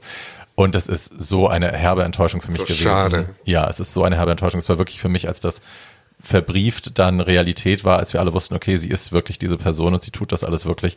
Das war für mich, als wäre eine entfernte liebe Verwandte gestorben. Also ich habe wirklich getrauert eine Woche lang. Ich habe mit meinem Therapeuten darüber geredet, er sagte, sie sind heute nicht der Erste. Also es hat mehrere Leute, glaube ich, sehr befasst und es ist sehr schwierig für mich. Ich möchte kein Geld mehr ausgeben für sie. Ich werde keines ihrer neuen Bücher kaufen. Ich werde keine Filme mehr kaufen. Ich werde auch das Theaterstück nicht anschauen, obwohl ich das wirklich wollte. Ähm, aber es ist echt schwierig für mich, das zu trennen. So, wie, wie handhabt ihr sowas? Genau so. Ähm, ich bin anderer Meinung. Nicht in Bezug auf Frau, nicht in Bezug auf Frau Rowling, sondern einfach, ähm, dieses Werk gehört ihr nicht, sondern ähm, und Harry gehört ihr nicht und ähm, diese Welt gehört ihr nicht, sondern es ist wie bei aller Literatur und besonders bei Literatur, die so breit rezipiert wird wie das, was Frau Rowling in die Welt gestellt hat und die so eine lange Rezeptionsgeschichte hat, hat wie das, was Frau Rowling hergestellt hat. Ähm, bei guter Literatur ist es immer so, 50% bringt das Buch mit und 50% bringen die Leser mit. Und wenn es so viele Leser sind, verschiebt sich diese prozentuale Geschichte oft so, dass, weil sie hat ja geschrieben, während es die Rezeption schon gab. Das heißt, sie hat auch mit dem Bewusstsein geschrieben, dass es da draußen eine Welt gibt, die, die ihr zuhört und dass es Fans gibt, die diese Wesen, die sie, über die sie da schreibt, genauso lieben wie sie. Ähm, und das heißt, die Leute, die angefangen haben, Harry Potter zu lesen, während sie weitergeschrieben hat, so wie wir alle, ähm, haben diese Welt mitgeformt durch ihre Bedürfnisse und durch ihr Feedback. Und deswegen ist, so wie bei allen Autoren übrigens, wenn das Buch gedruckt ist, gehört dieses Buch materiell vielleicht noch dem Autor, aber intellektuell gehört es dem Publikum und das Publikum hat ein Recht darauf, mit diesem Buch anzustellen, was es will. Ich bin da sehr bei Herrn Radcliffe, der sich ja, wie ich fand, nicht couragiert, sondern einfach auf einer sehr menschlichen Ebene Mhm. gegen sie gestellt hat und gesagt hat, das, was du da redest, ist Quatsch. Ähm, und natürlich sind Transfrauen Frauen und natürlich sind Transmänner Männer und natürlich ist Geschlecht eine fluide Veranstaltung. Ähm, und deswegen, wenn euch diese Welt was bringt und wenn euch diese Welt nützt und wenn ihr diese, wenn ihr euch in dieser Welt beheimatet fühlt, dann ist es euers. Und ähm, dann kann Frau Rowling sich dreimal auf den Kopf stellen und sich selbst in Brand stecken. Ähm, wenn sie das möchte, kann sie das machen. Das macht aber mit Harry und der Welt, in der er lebt, überhaupt nichts. Jedenfalls in meinem Kopf. Ja. Doch, das stimmt, da hast du schon recht. Aber ich kann auch verstehen, dass man sagt, da will man jetzt nicht noch mehr Geld in Rachen schmeißen, der blöden Kuh, wenn die mit dem Geld solche Sachen unterstützt. Also insofern finde ich auch, du hast recht, dass die, äh, ja, dass das, was da ist, gehört allen und man kann sich selber das äh, ohne schlechtes Gewissen noch schön finden. Aber ich würde auch nichts Neues mehr kaufen, ehrlich Ja. gesagt. Nein, ich genieße den Kosmos auch nach wie vor, das habe ich vielleicht falsch ausgedrückt. Also ich habe alle Filme natürlich gekauft, alle Bücher gekauft und die werde ich auch immer wieder schauen und lesen. Aber ähm, ja, eben, Ja. I'm not gonna give her more money because no. She has enough. Naja, und dann, ähm, ich stehe als Leser, aber auch als jemand, der selber schreibt, einfach baff erstaunt ähm, vor diesem sich entpellenden, völlig unintellektuellen, hoch, auch von ihrer Seite, das gebe ich ihr, hoch emotional aufgeladenen Thema und denke, really, bitch?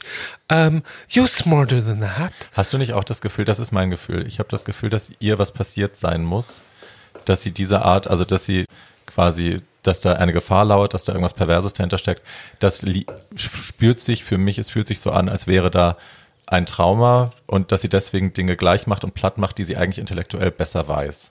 Also ich kann das nur aus, ich kann das nur aus meiner Perspektive betrachten, die weder weiblich noch trans ist. Ich bin ein Cis-Mann äh, und kann mich nur davor stellen und das, wenn ich das psychologisieren müsste, äh, was ich aber wie gesagt nur sehr begrenzt tun kann, mangels Innensicht, ähm, würde ich sagen, ähm, da gehen sind irgendwelche synaptischen Verknüpfungen ganz krude schiefgegangen, weil sie ist ja mit trans befreundet, sie ist mit lesbischen Frauen befreundet, sie ist mit vielen schwulen Männern befreundet. Sie hat uns auch Ja, zwei Jahrzehnte, also sie ist, ja hat, das. sie hat auch die gesamte Community zwei Jahrzehnte lang straff unterstützt und Ja. zwar auch mit viel Geld. Ähm, und äh, das, was da jetzt gerade stattfindet, ist ja nicht, und so lese ich das. Das ist natürlich trotzdem extrem transphob. Aber wenn ich diese Figur, die sie jetzt gerade ist, schreiben müsste, dann wäre das jemand, die hat nicht meiner Meinung nach, sondern da laufen dann einfach irgendwelche Synapsen total schräg und krumm.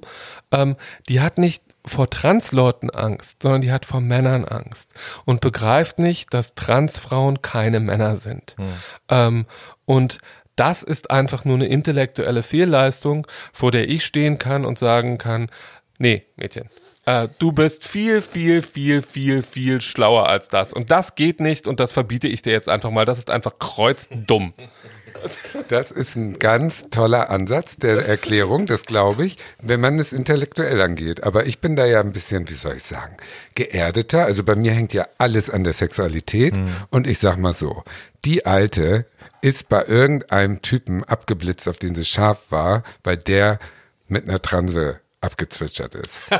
Und weil der Eine gewagte These. Genau, und weil sie da nicht zum Stich kam, ist sie jetzt sauer. Die hat einfach keinen zwischen die Beine reingebrettert gekriegt von dem. Und das ist am Ende des Tages die ganze Dramatik, die dahinter steckt. So, und mit diesem Wort des. Sonntags, genau. Ne, um das mal kurz abzukürzen. Intellektuell. Ja, ähm, mit diesen wunderschönen, geistigen, zarten Worten unserer Mit Referentin Tatjana. Gossenelfe Tatjana. Ähm, äh, ja, verlassen wir euch jetzt. Kurze Info am Rande noch, wie immer, ihr könnt uns schreiben auf too old to die young podcast at gmail.com, wenn ihr Anregungen habt oder Beschimpfungen. Äh, ihr könnt uns folgen auf Instagram, auf, findet den Podcast auf YouTube, auf Podimo, Podigy und Spotify und Apple Podcasts. Und diese Debatte auch weiterführen, bitte. Ja. Schreibt uns, was ihr dazu meint. Welche, äh, welcher, was glaubt ihr, geht in dem Kopf von der Autorin vor? Ja. Und was würde passieren, wenn J.K. Rowling und Regine Hildebrand aufeinandertreffen würden? Würde Regine Hildebrand J.K. Rowling eine reinziehen? Ist Ja. doch eine gute Abschlussfrage, oder? Der richtig eine reinziehen. Die blöde Sau. so, tschüss. Tschüssi. Auf Wiederhören.